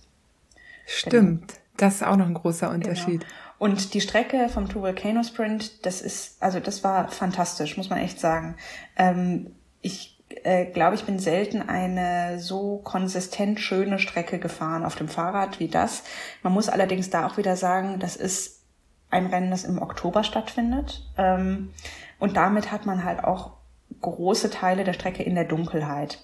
Wenn man Probleme hat, damit im Dunkeln zu fahren, dann ist das kein schönes Rennen für einen, weil man halt einfach mit 13, 14 Stunden Dunkelheit am Tag klarkommen muss. Und ähm, gerade weil das Zeitlimit eben auch relativ eng gesetzt ist, also man hat, ich glaube, fünf Tage waren es dieses Jahr, um dieses Rennen zu finishen und dann ist die Party, was natürlich bei 1200 extrem bergigen Kilometern echt ein Problem ist. Also man muss mal ähm, überlegen, man muss bei diesem Rennen, um da rechtzeitig ins Ziel zu kommen, über 200 Kilometer mit rund 5000 Höhenmetern fünf Tage am Stück fahren. Das ist schon, das ist wirklich sehr anspruchsvoll. Ähm, genau. Ja, ähm, zum Vergleich beim Transcontinental Race, zumindest in unserem Jahr, aber das ähnelt sich ja immer so ein bisschen, äh, waren es 260 Kilometer pro Tag, um für die, um zur Finisher Party da zu sein, oder 250 sogar nur. Ähm, ja, und entsprechend, Höhenmetern. genau. Also, genau. Ja. Also die Hälfte. Ist deswegen, also der Two Volcano Sprint ist auf jeden Fall, ist natürlich kürzer, aber das trügt, also es ist ein sehr, sehr hartes Rennen. Und ähm, ich äh, bin das Rennen auch, also wirklich am, also an meinem Anschlag gefahren, muss ich sagen. Also es war ein, ähm, ein sehr, sehr starkes Starterfeld. Also da waren ähm, viele große Namen angemeldet dieses Jahr. Also ähm, äh, Ulrich Bartholmös, Sofiane Sehili, Oma Di Felice, ähm, ähm, äh, Fanny Bonsusson, ähm, ja, äh, da, also da waren einfach viele, viele, viele große Namen, viele sehr starke ähm, Leute im Feld. Und ähm, ja, ich meine, wenn ich mich für ein Rennen anmelde, dann möchte ich das auch als Rennen fahren. Ähm, und dementsprechend bin ich da auch relativ, ja, also für meine Verhältnisse sehr äh, ja, in die Vollen gegangen. Und ähm, äh, ja, also bin auch echt an meine körperlichen Grenzen gegangen. Mehr hätte ich, glaube ich, ähm, zu dem Zeitpunkt nicht, nicht bringen können auf dem Fahrrad. Ähm, ich war auch dann ordentlich zerstört im Ziel. Also mir ging es äh, echt für, für ein paar Tage nicht, nicht so toll, muss ich sagen. Und ähm, das war echt eine Grenze, ähm, die eher unangenehm zu spüren war, muss ich sagen. Also ich hatte dann auch nachher nicht das Gefühl, ich habe jetzt irgendwie meine Grenzen ausgedehnt und es ist ein erhabenes Gefühl, sondern es war eher, ich habe mich komplett zerstört und mir geht's richtig schlecht. Und ähm, das, äh, ja, ich, ich bin immer noch so ein bisschen ambivalent, was dieses Rennen angeht. Das ist jetzt zwei Monate her. Ähm, äh, ja, also auf eine Art ein unheimlich schönes Rennen, toll organisiert, schöne, also nette Stimmung am Start auch und nette Organisation, aber ähm, am Ende äh, war es ja, also ich glaube, dieses Gefühl im Ziel eines Rennens möchte ich nicht nochmal, also dieses Gefühl wirklich maximaler körperlicher Zerstörung, ähm, das hatte ich so noch nie in meinem Leben gehabt und das ähm, ist auch etwas, was ich eigentlich nicht nochmal möchte. Also ich bin da ähm, äh, wirklich extrem weit gegangen und ähm, ja, ich bin nicht auf eine Art riskant gefahren, aber ich hatte sehr, sehr starke Knieschmerzen. Ähm, ich ähm, hatte äh, große Sitzprobleme, muss man sagen, weil ich auch viel auf dem Auflieger fahre natürlich ähm, oder das heißt natürlich, also ich, ich fahre einfach viel auf dem Auflieger, um meine Hände zu schonen. Das, äh, der Asphalt in Italien, das ist ja alles Süditalien, ist zum Teil sehr schlecht und es ist auch, das muss man auch als Unterschied noch nennen, es ist ein Mixed-Terrain-Rennen, ganz klar. Also es ist kein Straßenrennen, der Two Volcano Sprint. Also es sind rund, also ich würde mal schätzen, zwischen 10 und 20 Prozent Gravel bei dem Rennen. Ach. Und so zum Teil halt auch, ja, genau, das war auch was, was ich äh, nicht so erwartet habe und was mich dann so ein bisschen, ähm, wie gesagt, ich bin nicht der größte Gravel-Fan, ähm, was mich dann auch ein bisschen überrascht hat auf eine Art, ähm, nicht unbedingt angenehm. Und ähm, ja, also das ist dann, also es war für mich dann schon irgendwie äh, auch auf eine Art ein bisschen ähm, ein Kampf, wenn man dann auf einmal nachts um zwei, kurz nach dem Aufstehen, ähm, nach zwei Stunden Schlaf, so ja, ähm, einen Wanderweg hochschiebt letztlich, ähm, auf dem irgendwie 30 Zentimeter große Felsbrocken rumliegen. Ja. Wenig später wurde, wurde dieses, ähm, ja, dieses Gefühl der maximalen Erschöpfung dann wieder ausgeglichen, dadurch, dass ich ein Stachelschwein gesehen habe in der Abfahrt runter. ähm, das war fantastisch. Und dann, wow. ja, aber dann, dann kriegt man auf einmal so Gedanken wie, was, wenn ich jetzt mit dem Stachelschwein kollidiert wäre in der Abfahrt, hätte ich dann Platten gehabt oder ähm, Platten wäre dann ja noch das wenigste, ne? Sorry, aber naja, ich weiß nicht. Gleich ein Wildschweine hier wie Anna. Der, ja. Nee, also ein Stachelschwein, das ist gar nicht so groß. Ich, äh, ich hatte noch okay. nie ein Stachelschwein gesehen vorher, aber es ist so ungefähr, ja, vielleicht so 40 Zentimeter groß, würde ich schätzen. Also ein kleines Tier. Das äh, hat mich dann, hat mich dann kurz angeguckt und ist dann runtergewackelt von der Straße, aber es war äh, also schönes Erlebnis. genau. Ähm, ja, also ich glaube, man muss halt, wenn man sich für den Two Volcano Sprint anmeldet, einfach ganz klar wissen, was einen dort erwartet. Also und das ist echt äh, äh, schwere körperliche Arbeit, dieses Rennen. Ähm, das äh, ja, das äh, Transcontinental Race ist halt dagegen ähm, eher ja eine lange moderate Belastung und natürlich auch an einem gewissen Punkt der Umgang mit Schmerzen, aber ähm, äh, das ähm, ja, ging für mich nicht so stark an die Grenze wie der Two Volcano Sprint dieses Jahr. Also ich finde ich finde das super spannend, dass du das so erzählst, weil beim Transcontinental habe ich auch das Gefühl, du musst ja auch so ein bisschen für dich sorgen in dem Rennen, damit du eben die lange Distanz auch äh, überstehst. Ne? Also auch äh, mental, physisch, du darfst dich da gar nicht so zerstören, während das beim Two Volcano Sprint so klingt, als ob du wirklich von Anfang an, eben weil die Zeit nur so kurz ist, voll in, also volle Belastung hast, ähm, um vorne mitzufahren. Und bei dem Two Volcano Sprint fallen halt auch so ein paar Komponenten im aktuellen Konzept raus, die mir sehr viel Spaß machen und die mir auch gut liegen. Also gerade zum Beispiel die Routenplanung ähm, ist für mich halt ein, eine, ja, eine total tolle Beschäftigung. Ich liebe Karten und ähm, äh, das fiel halt da jetzt weg. Ähm, und eine Sache, bei der ich eben auch relativ stark bin, ist, ähm, denke ich, Pausen kurz zu halten und effizient zu sein insgesamt. Ähm, und auch das ist natürlich bei so einem kürzeren Rennen, ähm, hat einen etwas geringeren Stellenwert als äh, ja die körperliche Leistungsfähigkeit. Ja. Genau. Ja, dann äh, hast du auch im Grunde schon eine Frage beantwortet, die ich dir jetzt, äh, ich stelle sie dir trotzdem noch, welche Art von Renntyp du denn am liebsten fährst. Wir haben jetzt ja die Elbspitze, hast du ja gesagt, das ist ja eben nochmal was ganz anderes, weil es supported ist. Dann den Two Volcano Sprint und dann das Transcontinental Race. So, wo, wo schlägt denn dein Herz dann am meisten für? Ja, ähm, am Ende selbst geplante lange Touren. Also es muss noch nicht mal Rennen sein. Ich, ähm, ich habe im Mai, ähm, als das Race Through Poland abgesagt wurde, auch eine total tolle ähm, ja, Tour durch Südpolen und ähm, die Slowakei gemacht. Das war auch fantastisch. Ähm, und das, äh, das ist auch was, wofür mein Herz irgendwo schlägt. Also es geht mir beim Fahrradfahren nicht unbedingt nur um das Kompetitive. Es muss nicht immer ein Rennen sein für mich. Ähm, äh, ich genieße einfach diese langen Strecken und zu merken, abends ist man woanders als morgens. Ähm, das, also dafür schlägt mein Herz. Ähm, wenn ich jetzt eins dieser Formate nennen müsste oder eine, ein Rennen herausheben müsste, bei dem ich bis jetzt teilgenommen habe, ähm, dann wäre es auf jeden Fall eins der Rennen mit selbstgeplanter Strecke. Ich finde weiterhin, dass ähm, die Swiss Ultra Cycling Challenge, bei der ich letztes Jahr mitgefahren bin, ähm, ein tolles Rennen, also ein tolles Konzept und auch sehr, sehr schön familiär organisiert.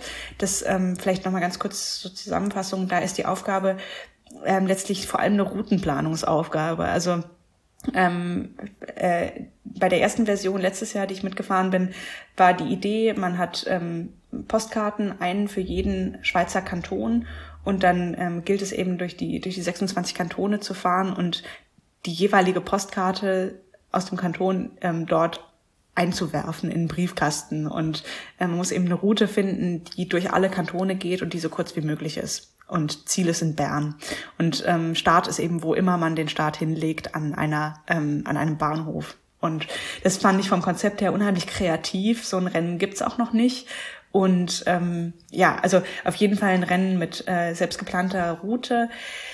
Der Punkt bei dem Transcontinental Race ist, es ist halt ein extrem langes Rennen. Und durch diese Länge zerstört man den Körper auch ganz schön. Und das führt halt dann auch dazu, dass man für längere Zeit einfach ähm, schwächer ist und ähm, äh, ja, der Körper das erstmal noch verarbeiten muss und sich erholen muss. Also ich erinnere mich, dass nach dem Transcontinental Race ähm, äh, ja, ich wirklich für eine gewisse Zeit relativ infektanfällig war und ähm, dass ich da auch zum Teil einfach an kleinsten Anstiegen gekämpft habe, die ich vorher einfach weggedrückt habe und dann war das auf einmal anstrengend und ähm, da merkt man schon, dass so ein Rennen den Körper ganz schön schlaucht, auch für Monate. Genau. Ähm, deswegen, also ich finde es eigentlich, also ich meine, ich fahre nicht Fahrrad wie gesagt, mein Ziel beim Fahrradfahren ist nicht, mich maximal zu zerstören und ähm, mein Ziel ist auch nicht, maximale körperliche Schmerzen zu ertragen. Das ist nicht mein, mein absolutes Fable. Aber ähm, mir geht's vor allem eben um das Erleben und um das ähm, Erfahren von anderen Ländern. Und das bekommt man, finde ich, äh, schön bei diesen Rennen auch mit, aber vielleicht fast noch ein bisschen schöner, wenn man das nicht im Rahmen von Renten macht, sondern einfach sich eine Route plant. Und da fahre ich dann auch 300, 350, vielleicht auch mal 400 Kilometer am Tag. Ähm, aber schlaf dann halt nachher eben nicht in der Rabatte, sondern im Hotel vielleicht ähm, und setze mich auch kurz mal in ein Restaurant oder in ein Café und ähm, ja, also das muss nicht immer ein Rennen sein. Mir geht's persönlich vor allem um die Länder und um die Kulturen und ähm, um das Draußen und aktiv sein und ähm, Wetter erleben, kleines Abenteuer haben. Also ja, darum geht's mir. Hast du da ein bestimmtes Land im Kopf, wenn du davon erzählst? Gibt's da oder gibt's da so ein Wunschziel oder eine Wunschgegend, in der du mal fahren würdest? Ähm, ja, vieles. Also äh, ich ähm, nächstes Jahr äh, ist ja die, Stre also die Strecke des Transcontinental Race für nächstes Jahr wurde ja jetzt ähm, vor einem Monat ungefähr bekannt gegeben und äh, Montenegro ist ein Checkpoint, der dritte Checkpoint ähm, ist in Montenegro und da freue ich mich unheimlich drauf. Serbien soll auch, ähm, ja, es ist auch unheimlich schön. Das war beim TCR äh, auch schon schön. Beim letzten Mal Bosnien soll unheimlich toll sein. Also der Balkan interessiert mich wirklich. Da war ich auch jetzt in vielen Ländern einfach noch nicht. Ähm, genau, was einfach nicht so meins ist, ist extrem heißes Klima. Also ich muss sagen, die, die Rennen in Spanien interessieren mich wirklich eher weniger. Ähm, äh, Transsiberica und ähm, ja, vielleicht, also Transpyrenees finde ich schon auch, auch äh, ein interessantes Rennen und gerade in den Bergen ist es ja auch eher mal kühler. Ähm, aber äh, genau diese, diese Rennen in der Wüste, das ist sicher nicht meins, weil ich nicht so ein Fan von extrem heißem Klima bin. Genau. Ähm, ich würde total gerne mal in Asien fahren. Ich äh, war noch nie mit dem Fahrrad in, in Asien und ähm, genau, also das steht auf jeden Fall auf der Liste und Südamerika würde ich auch sehr gerne mal bereisen. Ähm, ja, also ein paar Länder stehen noch auf der Liste. Genau. Wir haben ja in den letzten beiden Podcast-Episoden auch immer wieder über dein Setup gesprochen. Ne? Also das kann man sich auch noch nachhören, die, die das noch nicht getan haben, wobei die Zahlen sagen, dass ihr alle die Episoden schon gehört habt, aber wer neu ist, ähm, lohnt sich auf jeden Fall. Äh, trotz allem würde ich dich gerne mal fragen, ob es irgendwelche Anpassungen gegeben hat. Also gibt es irgendwas in deinem Setup, was sich so über die letzten zwei Jahre dann doch verändert hat, wo du sagst, ja, das ist was, das würde ich jetzt auch gern nochmal irgendwie teilen mit den HörerInnen. Das funktioniert besonders gut irgendwie, ja. Ja. Ja, also ähm, wir können ja einfach mal, ähm, also ich bin beim Two Volcano Sprint tatsächlich ein anderes Fahrrad gefahren, als ich sonst ähm, gefahren bin bis jetzt. Also ich bin bis jetzt ja ähm, das Canyon Enduro Race gefahren bei meinen Rennen, ähm, also beim, beim Transcontinental Race und das ist auch das Rad, mit dem ich am allermeisten gefahren bin in den letzten, letzten Jahren. Ähm, ich habe letztes Jahr durch eine total tolle Kooperation zwischen ähm, ja, größeren Herstellern und ähm, ja, kleinen lokalen Dresdner Unternehmen, ähm, also ein wirklich schönes äh, Kendale-Rad mit äh, Anbauteilen von, von Beast Components aus Dresden und ähm, zusammengebaut von, von ähm, Lightwolf Studio äh, in Dresden äh, bekommen und das ist halt ein Rad, das ganz klar für, für Berge zusammengeschneidert wurde. Also ähm, das ist relativ leicht ähm, und äh, hat auch ganz leichte Anbauteile und ähm, genau, also das ist im Prinzip dafür ausgelegt gewesen. Ähm, damit bin ich den Two Volcano Sprint gefahren und auch den ähm, äh, die Elbspitzen beide, also letztes Jahr und dieses Jahr.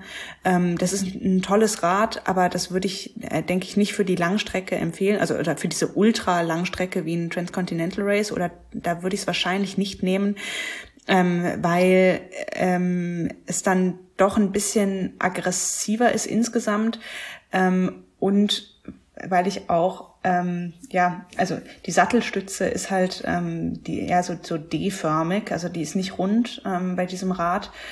Und das lässt sich ja natürlich auch nicht ändern, weil der Rahmen eben diese, diese Aussparung hat, die nicht rund ist. Und ähm, ähm, ja, die, die Sattelstütze ist mir ein bisschen zu starr. Also äh, da merke ich, dass ich wesentlich mehr Sitzprobleme bekomme, ähm, als mit dem äh, mit der federnden Sattelstütze auf dem anderen Rad von Canyon, das ich bis jetzt gefahren bin.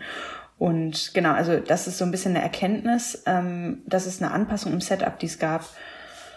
Genau. Ansonsten ähm, bin ich weiterhin mit elektronischer Schaltung unterwegs. Ähm, Ultegra Di2 fahre ich. Ähm, ich äh, habe immer noch die gleiche Übersetzung. Ähm, also vorne habe ich 50 34er Kettenblätter und hinten habe ich eine 11 34er Kassette.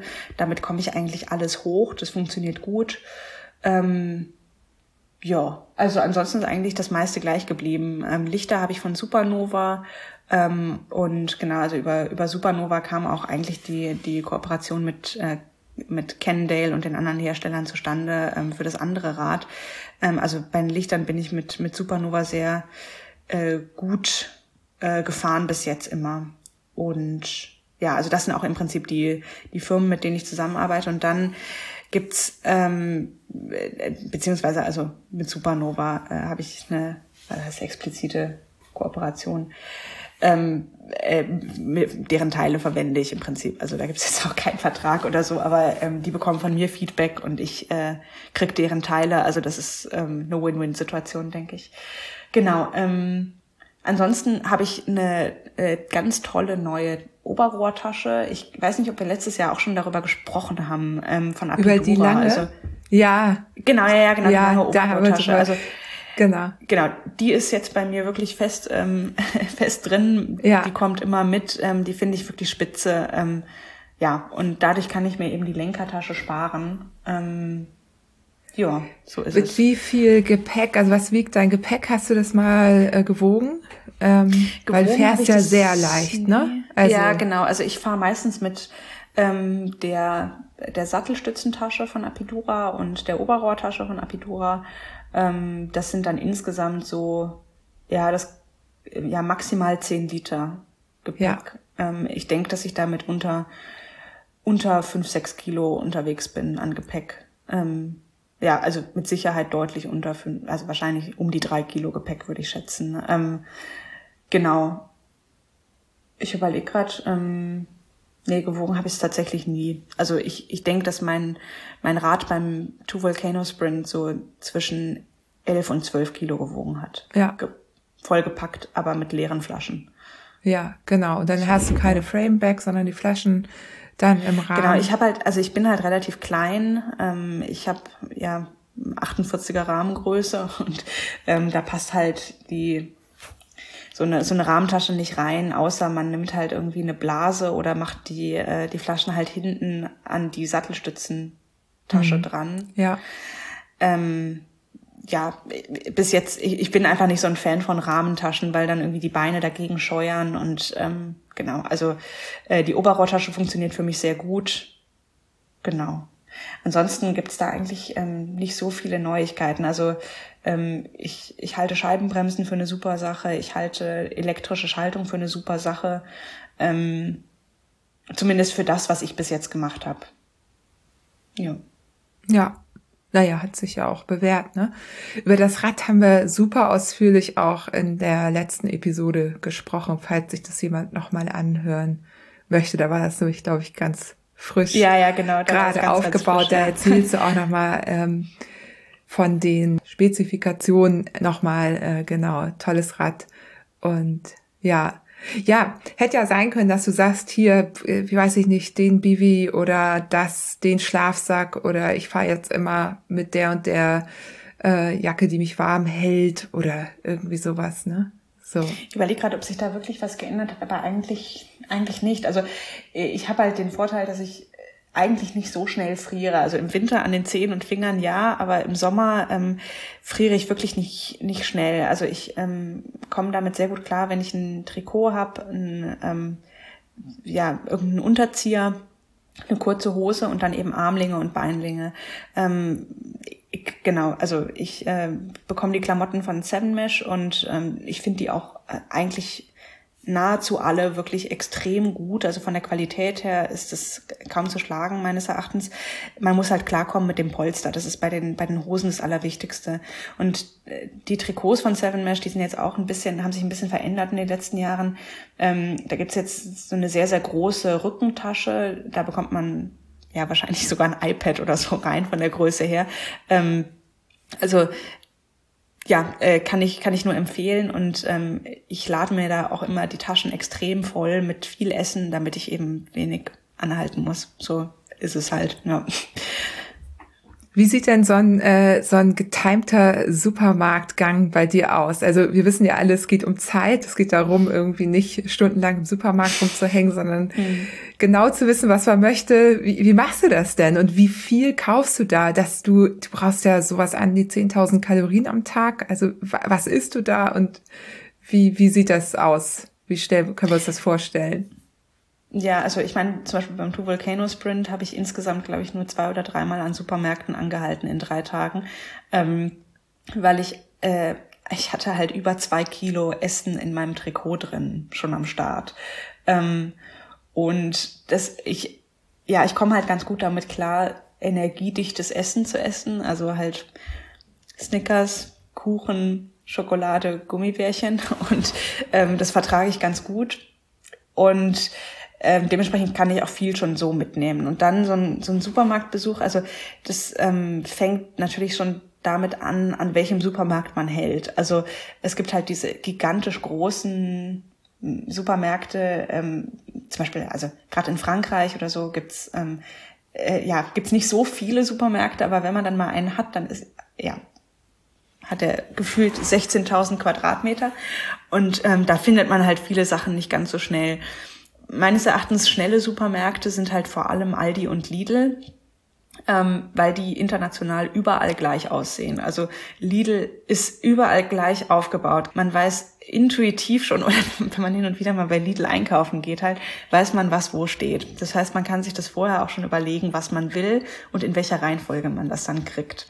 Also ähm, es ist meistens bei den Supermärkten so, dass man halt am Anfang irgendwie eine frische Theke hat mit Obst, wo man sich dann zum Beispiel Bananen holen kann. Also, also ich kann halt jetzt auch nur für mich sprechen, aber ähm, ich weiß halt meistens, bevor ich in den Supermarkt gehe, schon, was ich will. Also ich habe dann im Kopf mir irgendwie die letzten zehn Minuten vorher überlegt, was will ich denn jetzt eigentlich? Ich brauche was zu trinken, ah ja, ich hätte gern Saft oder ich hätte gern einen Kaffee oder was auch immer. Also dann weiß ich schon mal, was ich an Getränken will. Und dann überlege ich mir, wie viel Essen ich noch habe, wie viel ich brauche und wann ungefähr halt die nächste Möglichkeit wäre, was zu kaufen. Und angepasst an das kaufe ich mir dann eben ja meistens äh, irgendwas Frisches, also irgendeine Banane oder so. Bananen finde ich gehen echt sehr gut auf dem Fahrrad zu essen. Ähm, ja, und dann ähm, überlege ich mir halt, was ich will. Und angenommen, ich will jetzt eine, eine Banane, ein Kefir, das ist auch, also mein eins meiner Lieblingsgetränke im Sommer auf dem Fahrrad.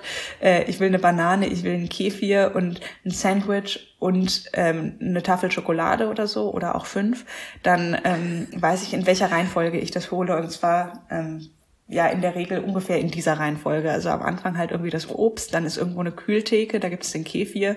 Ähm, ja, dann hole ich das Sandwich auch aus der Kühltheke irgendwo und am Ende gibt es ein Süßigkeitenregal und da kann ich die Schokolade einsacken noch. Und dann halt die Kasse spotten, bei der es am schnellsten geht. und ähm, ja. Da wäre ich ja gern mal dabei wie du das machst, kann man ja auch trainieren. Ich weiß, ja. dass das einige Leute sogar trainieren. Ich habe da auch mal drüber nachgedacht. Äh, jetzt wissen wir aber auch, warum du nicht gern in der Wüste Fahrrad fährst, weil da würde ja die ganze Schokolade schmelzen. Das würde nicht passen. genau. Und dann natürlich, jetzt haben wir Supermärkte angesprochen, oft äh, hält man ja auch einfach an der Tankstelle, ne? Mhm. Da ist die Auswahl ja eh begrenzt. Was sind da so deine, was kaufst du dir da, wenn du in eine Tankstelle reinrennst? Ja, also ich, wie gesagt, so, so Snickers, Schokoriegel gehen immer ganz gut und die sind halt auch sehr, sehr energiedicht. Ähm, ja. An Tankstellen, ähm, ja, also mein, mein Zahnarzt möge es mir verzeihen, bis jetzt hat auch alles ganz gut funktioniert, aber ich trinke halt süße Getränke die ganze Zeit, Säfte und sowas. Ähm, das funktioniert ganz gut. Ähm, ja, also ich kaufe dann halt meistens irgendwie so zwei Liter Saft, dann werden die Flaschen befüllt, eventuell halt noch irgendwie einen dritten Liter, den ich mir dann sofort ähm, reinstelle und ja, dass ich sozusagen aufgetankt bin. und dann ähm, an Essen, ja, als ähm, ja, was ganz gut funktioniert bei mir sind halt irgendwelche äh, Nüsse auch an Sachen, die jetzt nicht schmelzen. Also zum Beispiel, ähm, ja, finde ich so es gibt so, so äh, Erdnüsse und Cashews mit Salz und Honig. Und sowas esse ich total gerne. Und, ähm, und ja, so Gummibärchen, also so sau, saure, saure Haribos oder sowas gehen ja, auch total gut. Ist ja quasi mir, die wie auch nicht Gel dann, ne? so Gummibärchen. ja, so ungefähr, genau. genau. Ähm, ja, und das funktioniert halt ganz gut. Ähm, und du nimmst äh, tatsächlich Saft in den Trinkflaschen dann mit? Ja, ja. Ja, das sollte man dann natürlich nicht über Tage stehen lassen oder so. Genau, aber, ähm, wollte ich gerade sagen. Ich trinke das Unsere dann halt sind geschimmelt. Unsere Trinkflaschen. Ja, also wenn man dann mal die Möglichkeit hat, die auszuspülen, dann kann man das ja auch machen. Also ich fühle dann auch, also so ganz grob, das mit dem Saft ist halt, wenn es Saft gibt. Aber wenn es keinen Saft gibt oder auch nur so, ich weiß nicht, es gibt so manchmal ganz komische ähm, Nektare, die einfach nur süß sind und überhaupt nicht nach irgendwas schmecken. Ähm, sowas mache ich mir da auch nicht rein. Also wenn, dann kaufe ich mir da schon irgendwie ähm, normalen Saft, ähm, der nicht nur gesüßtes Wasser ist. Ähm, ja, äh, und ich fülle da aber auch viel Wasser rein. Also wenn ich halt an irgendeiner Quelle vorbeikomme, dann ist es sehr schnell einfach da Wasser reinzufüllen. Das heißt, meine Flaschen werden schon immer wieder auch mal gespült und ähm, wenn ich dann irgendwo anhalte, wo zum Beispiel eine Quelle ist, dann mache ich die Flasche halt voll, spül die kurz aus und dann mache ich sie nochmal voll und behalte das Wasser dann. Also ja, genau. es gibt ja so einen Tipp, ich weiß gar nicht, ob ich das im Podcast schon mal mit irgendwem besprochen habe, erinnere ich mich gar nicht, aber ähm, Babynahrung, Babypulver, also mhm. Breipulver in die Trinkflasche, dann hat man quasi so ein bisschen Also natürlich ne, macht man das flüssiger als ein Brei wäre, damit man das noch trinken kann. Hast du das schon mal gemacht? Mhm. Ja, ja, das ne? habe ich ähm, vor dem TCR, ich glaube, das habe ich dir sogar erzählt. Ähm, Hast du mir das Das habe ich vor dem TCR mal ausprobiert. Ähm, ja, bin ich wieder von weg, ehrlich okay. gesagt. Also, ja. ähm, ich hatte auch beim TCR so eine, ja, so eine Packung Babymilchbrei dabei und die habe ich dann vom Start ins Ziel gefahren. Also die hatte ich am Ende immer noch. Ähm, ah, okay. Weil, ja, das Zeug ist halt, also ich glaube, das ist, ähm, also eine Zeit lang hat es unheimlich gut funktioniert für mich. Also da habe ich dann immer das natürlich nicht so ganz als Brei angemischt, sondern dünner. Ähm, aber ähm, das dann irgendwie zur Hälfte mit Wasser und zur Hälfte mit so Mangosaft oder sowas in der Art, also irgendeinem total süßen Saft. Ähm, es gibt dann so eine etwas sämige Pampe, die man aber noch relativ gut trinken kann durch die Trinkflasche. Und das ähm, ja, hat eine Zeit lang ziemlich gut funktioniert und dann ähm, fand ich es aber auch ja, fand ich Saft einfacher. Und ja, am Ende muss man halt auf irgendwas zurückgreifen, was man, was man kriegt und was für einen funktioniert. Und ich kenne auch viele Leute, die einfach ja nur Wasser trinken und bei denen das auch funktioniert. Ähm, genau. Ja. Ich glaube, da muss man halt einfach ausprobieren. Das mit dem Babybrei, das ist halt so ein bisschen eine barzige Angelegenheit nachher. Und es, also da ist halt das mit dem Schimmelproblem wirklich ähm, relevanter muss ja. man sagen. Also ähm, da habe ich viele Flaschen dann auch einfach weggeschmissen irgendwann, weil ah, die geschimmelt okay. waren in dem Sommer, weil ja, also die, die Flaschen muss man wirklich sofort ausspülen, wenn man zurückkommt, sonst, ähm, sonst fangen die an zu leben. Ja, ja. Soll man übrigens sowieso, man soll ja die Trinkflaschen nach einem Jahr auch austauschen, wenn man nicht irgendwelche High-End-Trinkflaschen hat, die wirklich gut sauber gemacht werden können ähm, ist so ein Sicherheitsding. Ne? Ich gebe zu, ich mache es nicht immer bei allen Taschen. Ich habe einfach so Lieblingsflaschen, die ich auch mal äh, zwei Saisons fahre, aber eigentlich soll man das machen, eben wegen der Gefahr bestimmter Bakterien. Schimmel ist da, glaube ich, noch das kleinere Problem. Es gibt auch diese Bakterien, die sich bilden können in abgestandenem Wasser, die richtig krass sind. Ha, hm. müsste mal rausfinden, weil das ist so ein, so ein Ding auch so Legionellen, im Teamsport. Ja, wahrscheinlich, ja, ja. Genau. Also es gibt, gibt Legionellen, die sich quasi genau. Bohren ähm, bevorzugt bilden. Aber ja. Ähm, ja, ja also, passiert selten, muss davon, sagen. Ich, ich weiß nicht, ich nutze ne? auch meine Flaschen tatsächlich in einem Jahr. Also die Flaschen, die ich dann wirklich viel benutze, die sind dann irgendwann auch so so äh, abgenutzt und meistens geht dann ja zum Beispiel im Sommer ist mir auch bei einer Flasche der Trinkaufsatz kaputt gegangen. Also ich ich konnte den dann einfach nicht mehr nicht mehr schließen ähm, und genau. Ja. Ähm, ich habe noch eine Frage, die geht so ein bisschen in eine andere Richtung. Wir haben ja darüber, du hast ja erzählt, irgendwie beim To Volcano Sprint, da ist es alles sehr familiär. Wir haben aber auch da schon einen Unterschied gesehen. Ich glaube, letztes Jahr sind irgendwie 20 an den Start gegangen. Das, gut, dann haben wir auch Corona und so, ne? Aber dieses Jahr waren es da schon deutlich mehr. Ähm, die Szene das familiäre, das verändert sich so ein bisschen. Es gibt jetzt irgendwie sogar Profis, die irgendwie in den, in die Ultraszene reinkommen.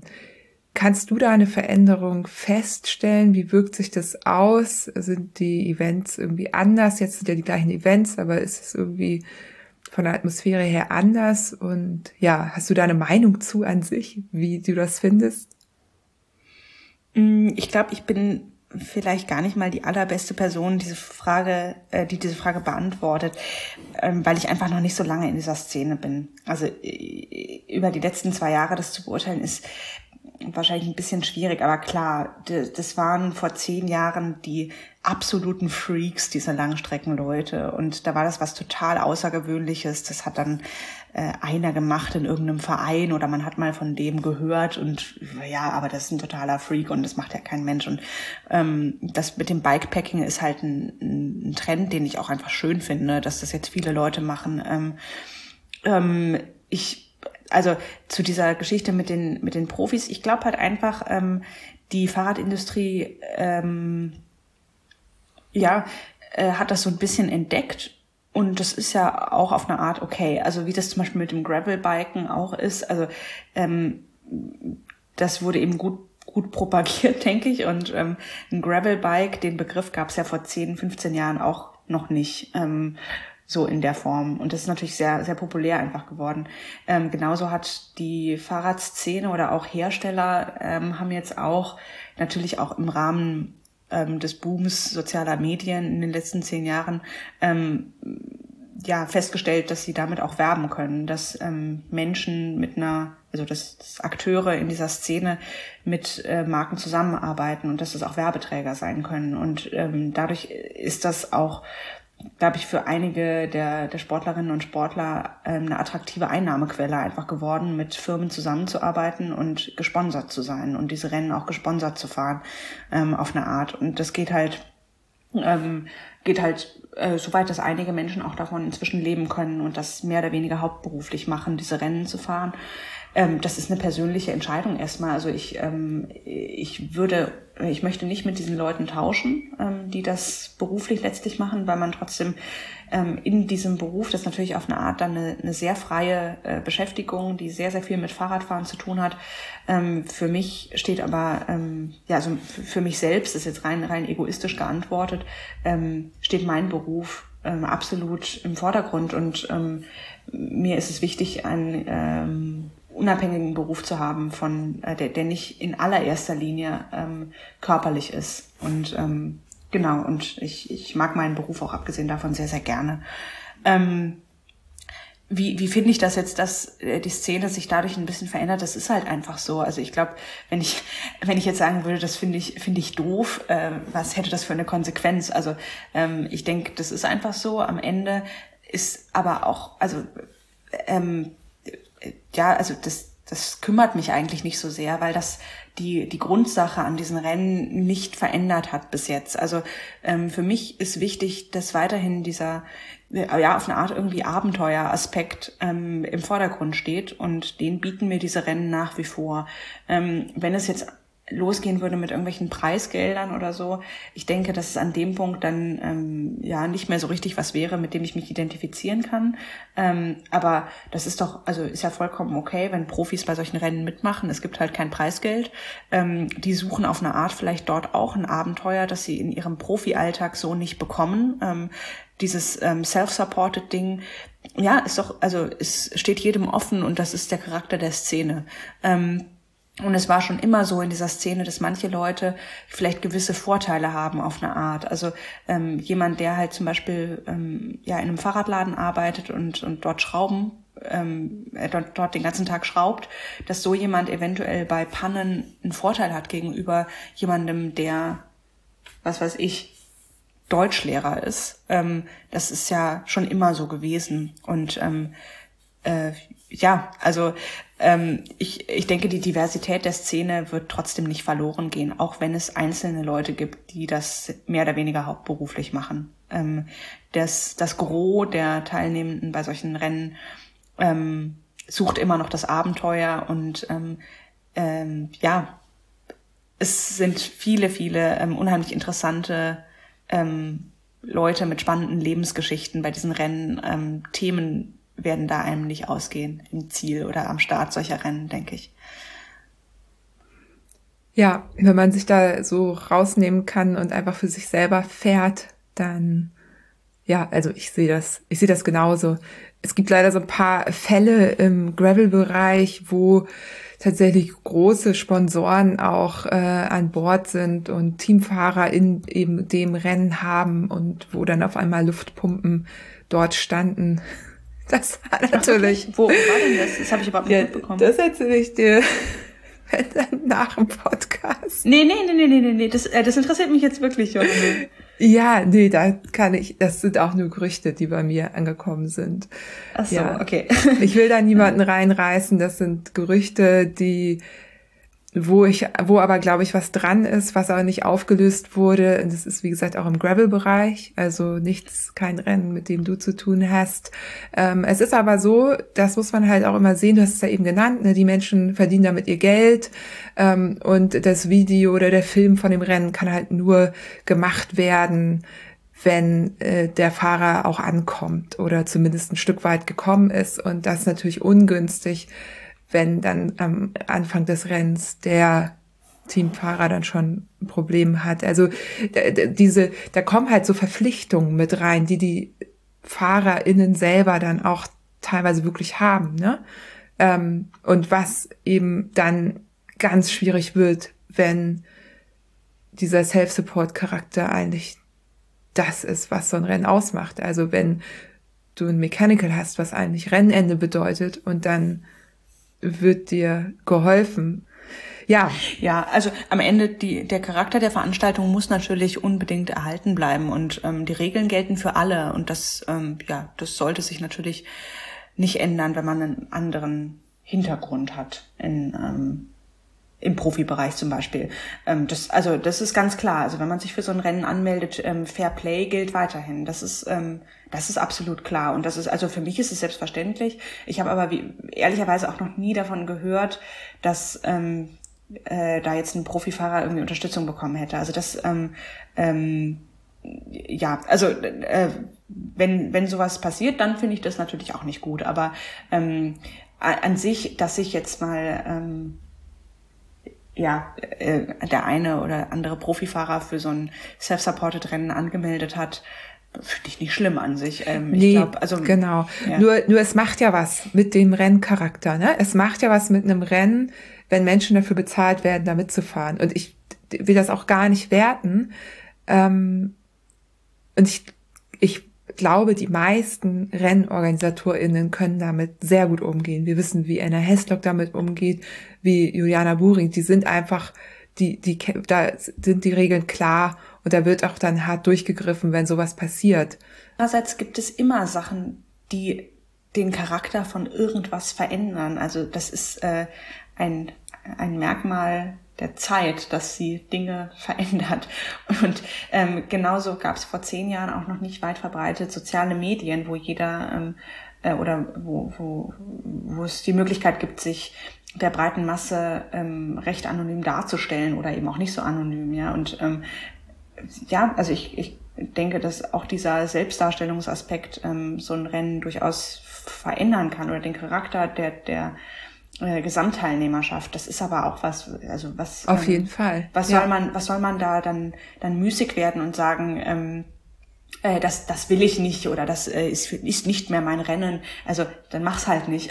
es ist ja. ja, also es zwingt einen ja niemand da an sowas teilzunehmen. Und wie gesagt, also ähm, auch für mich, ähm, es geht ums, also zumindest mir geht es ums Radfahren. Mir geht es darum, ähm, was zu erleben und draußen zu sein und und ähm, äh, ja, ja dieses äh, das das kleine Erlebnis und das kleine Abenteuer zu haben. Und ähm, das dafür muss ich nicht solche Rennen fahren. Ähm, genau das das kann ich auch absolut haben wenn ich mir selbst eine Route plane und ähm, einfach rausgehe und und die fahre. Das ist ähm, vielleicht ist das für mich auch die die Erkenntnis aus diesen ganzen gecancelten Rennen ähm, durch durch die Pandemie jetzt dass an sich das Radfahren bleibt.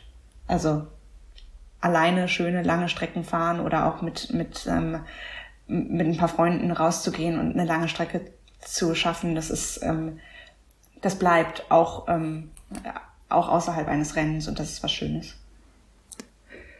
Ja, das finde ich auch, egal wie lang oder wie kurz, ob lokal oder wenn es denn möglich ist, äh, woanders. Ähm, das finde ich auch, da haben wir ja wirklich auch großes Glück. Viele andere in anderen Sportarten haben das nicht. Das geht nicht so einfach, aber wir, die wir auf dem Fahrrad unterwegs sind, wir haben es ja wirklich gut jetzt gehabt oder auch immer noch in der Pandemie, muss man ja wirklich sagen. Ne?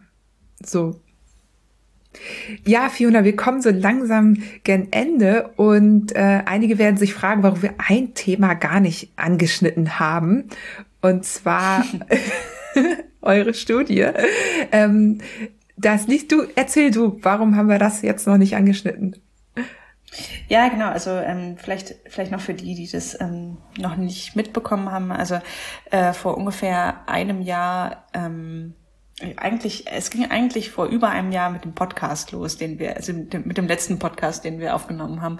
Da haben wir über ähm, ja verschiedene körperliche Phänomene gesprochen, die beim Langstreckenradsport auftreten und ähm, ja, da ging es unter anderem dann um Schwellungen, also dass äh, viele äh, Teilnehmerinnen und Teilnehmer eben von Schwellungen im Gesicht, an den Händen, an den Füßen berichten.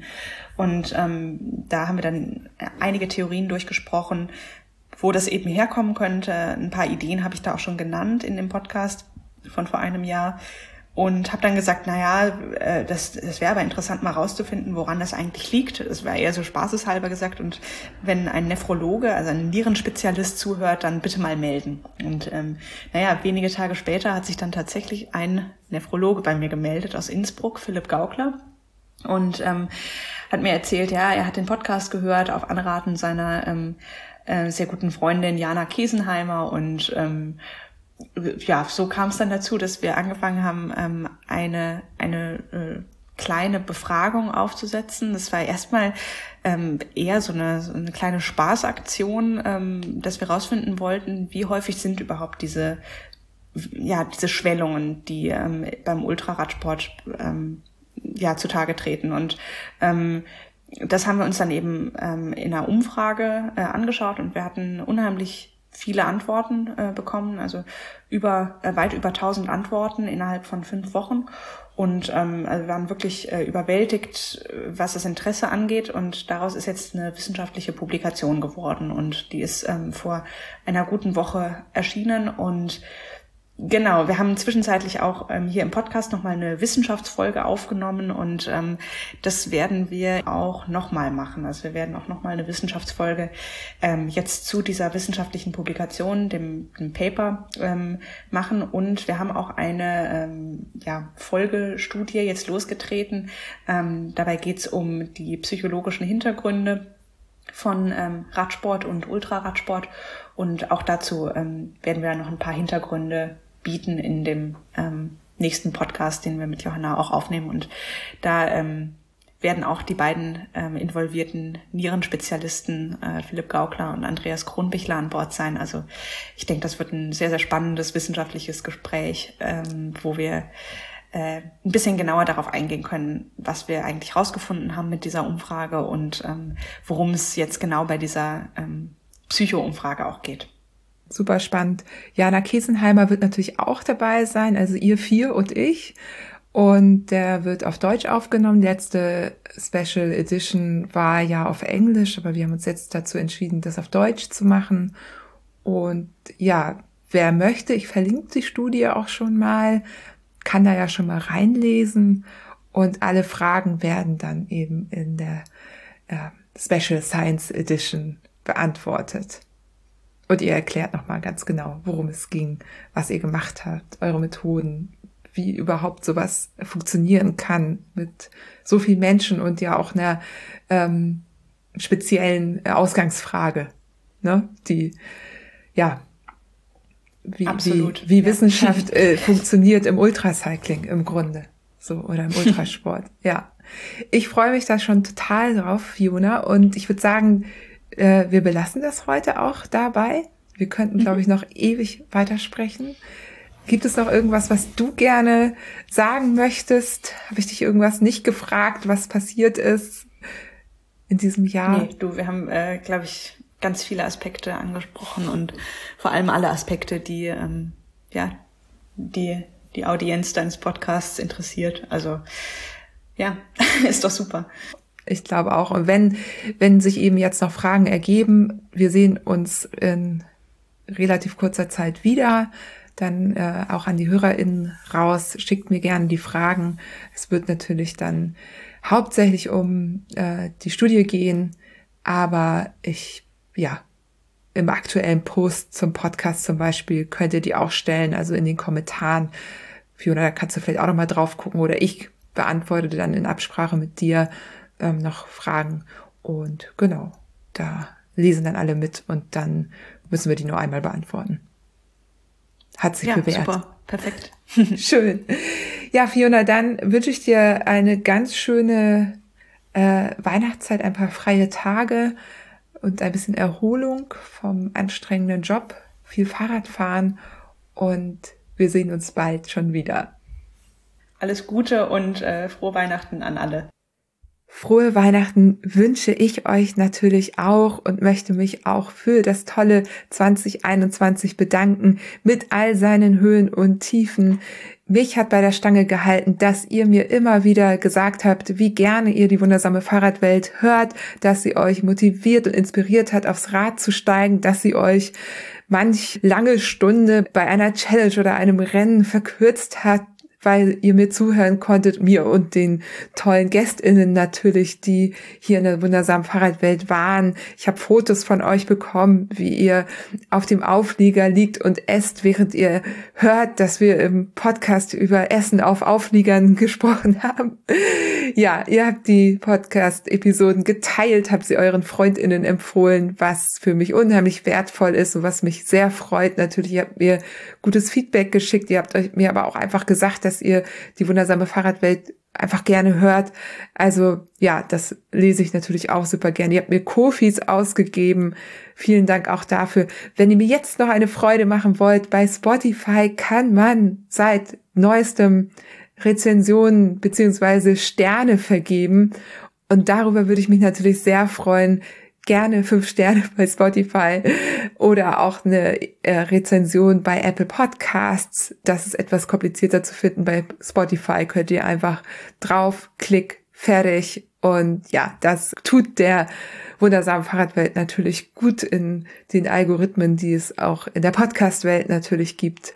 Mit jeder Empfehlung, mit jedem Sternchen, das ihr mir gebt, helft ihr mir, dass die wundersame Fahrradwelt ein bisschen Aufmerksamkeit bekommt. Ja, in diesem Sinne, euch einen guten Rutsch ins neue Jahr und wir hören uns dann in 2022 mit einer ganz besonderen Episode, aber mehr verrate ich dazu noch nicht. Bleibt gesund und habt eine schöne Weihnachtszeit.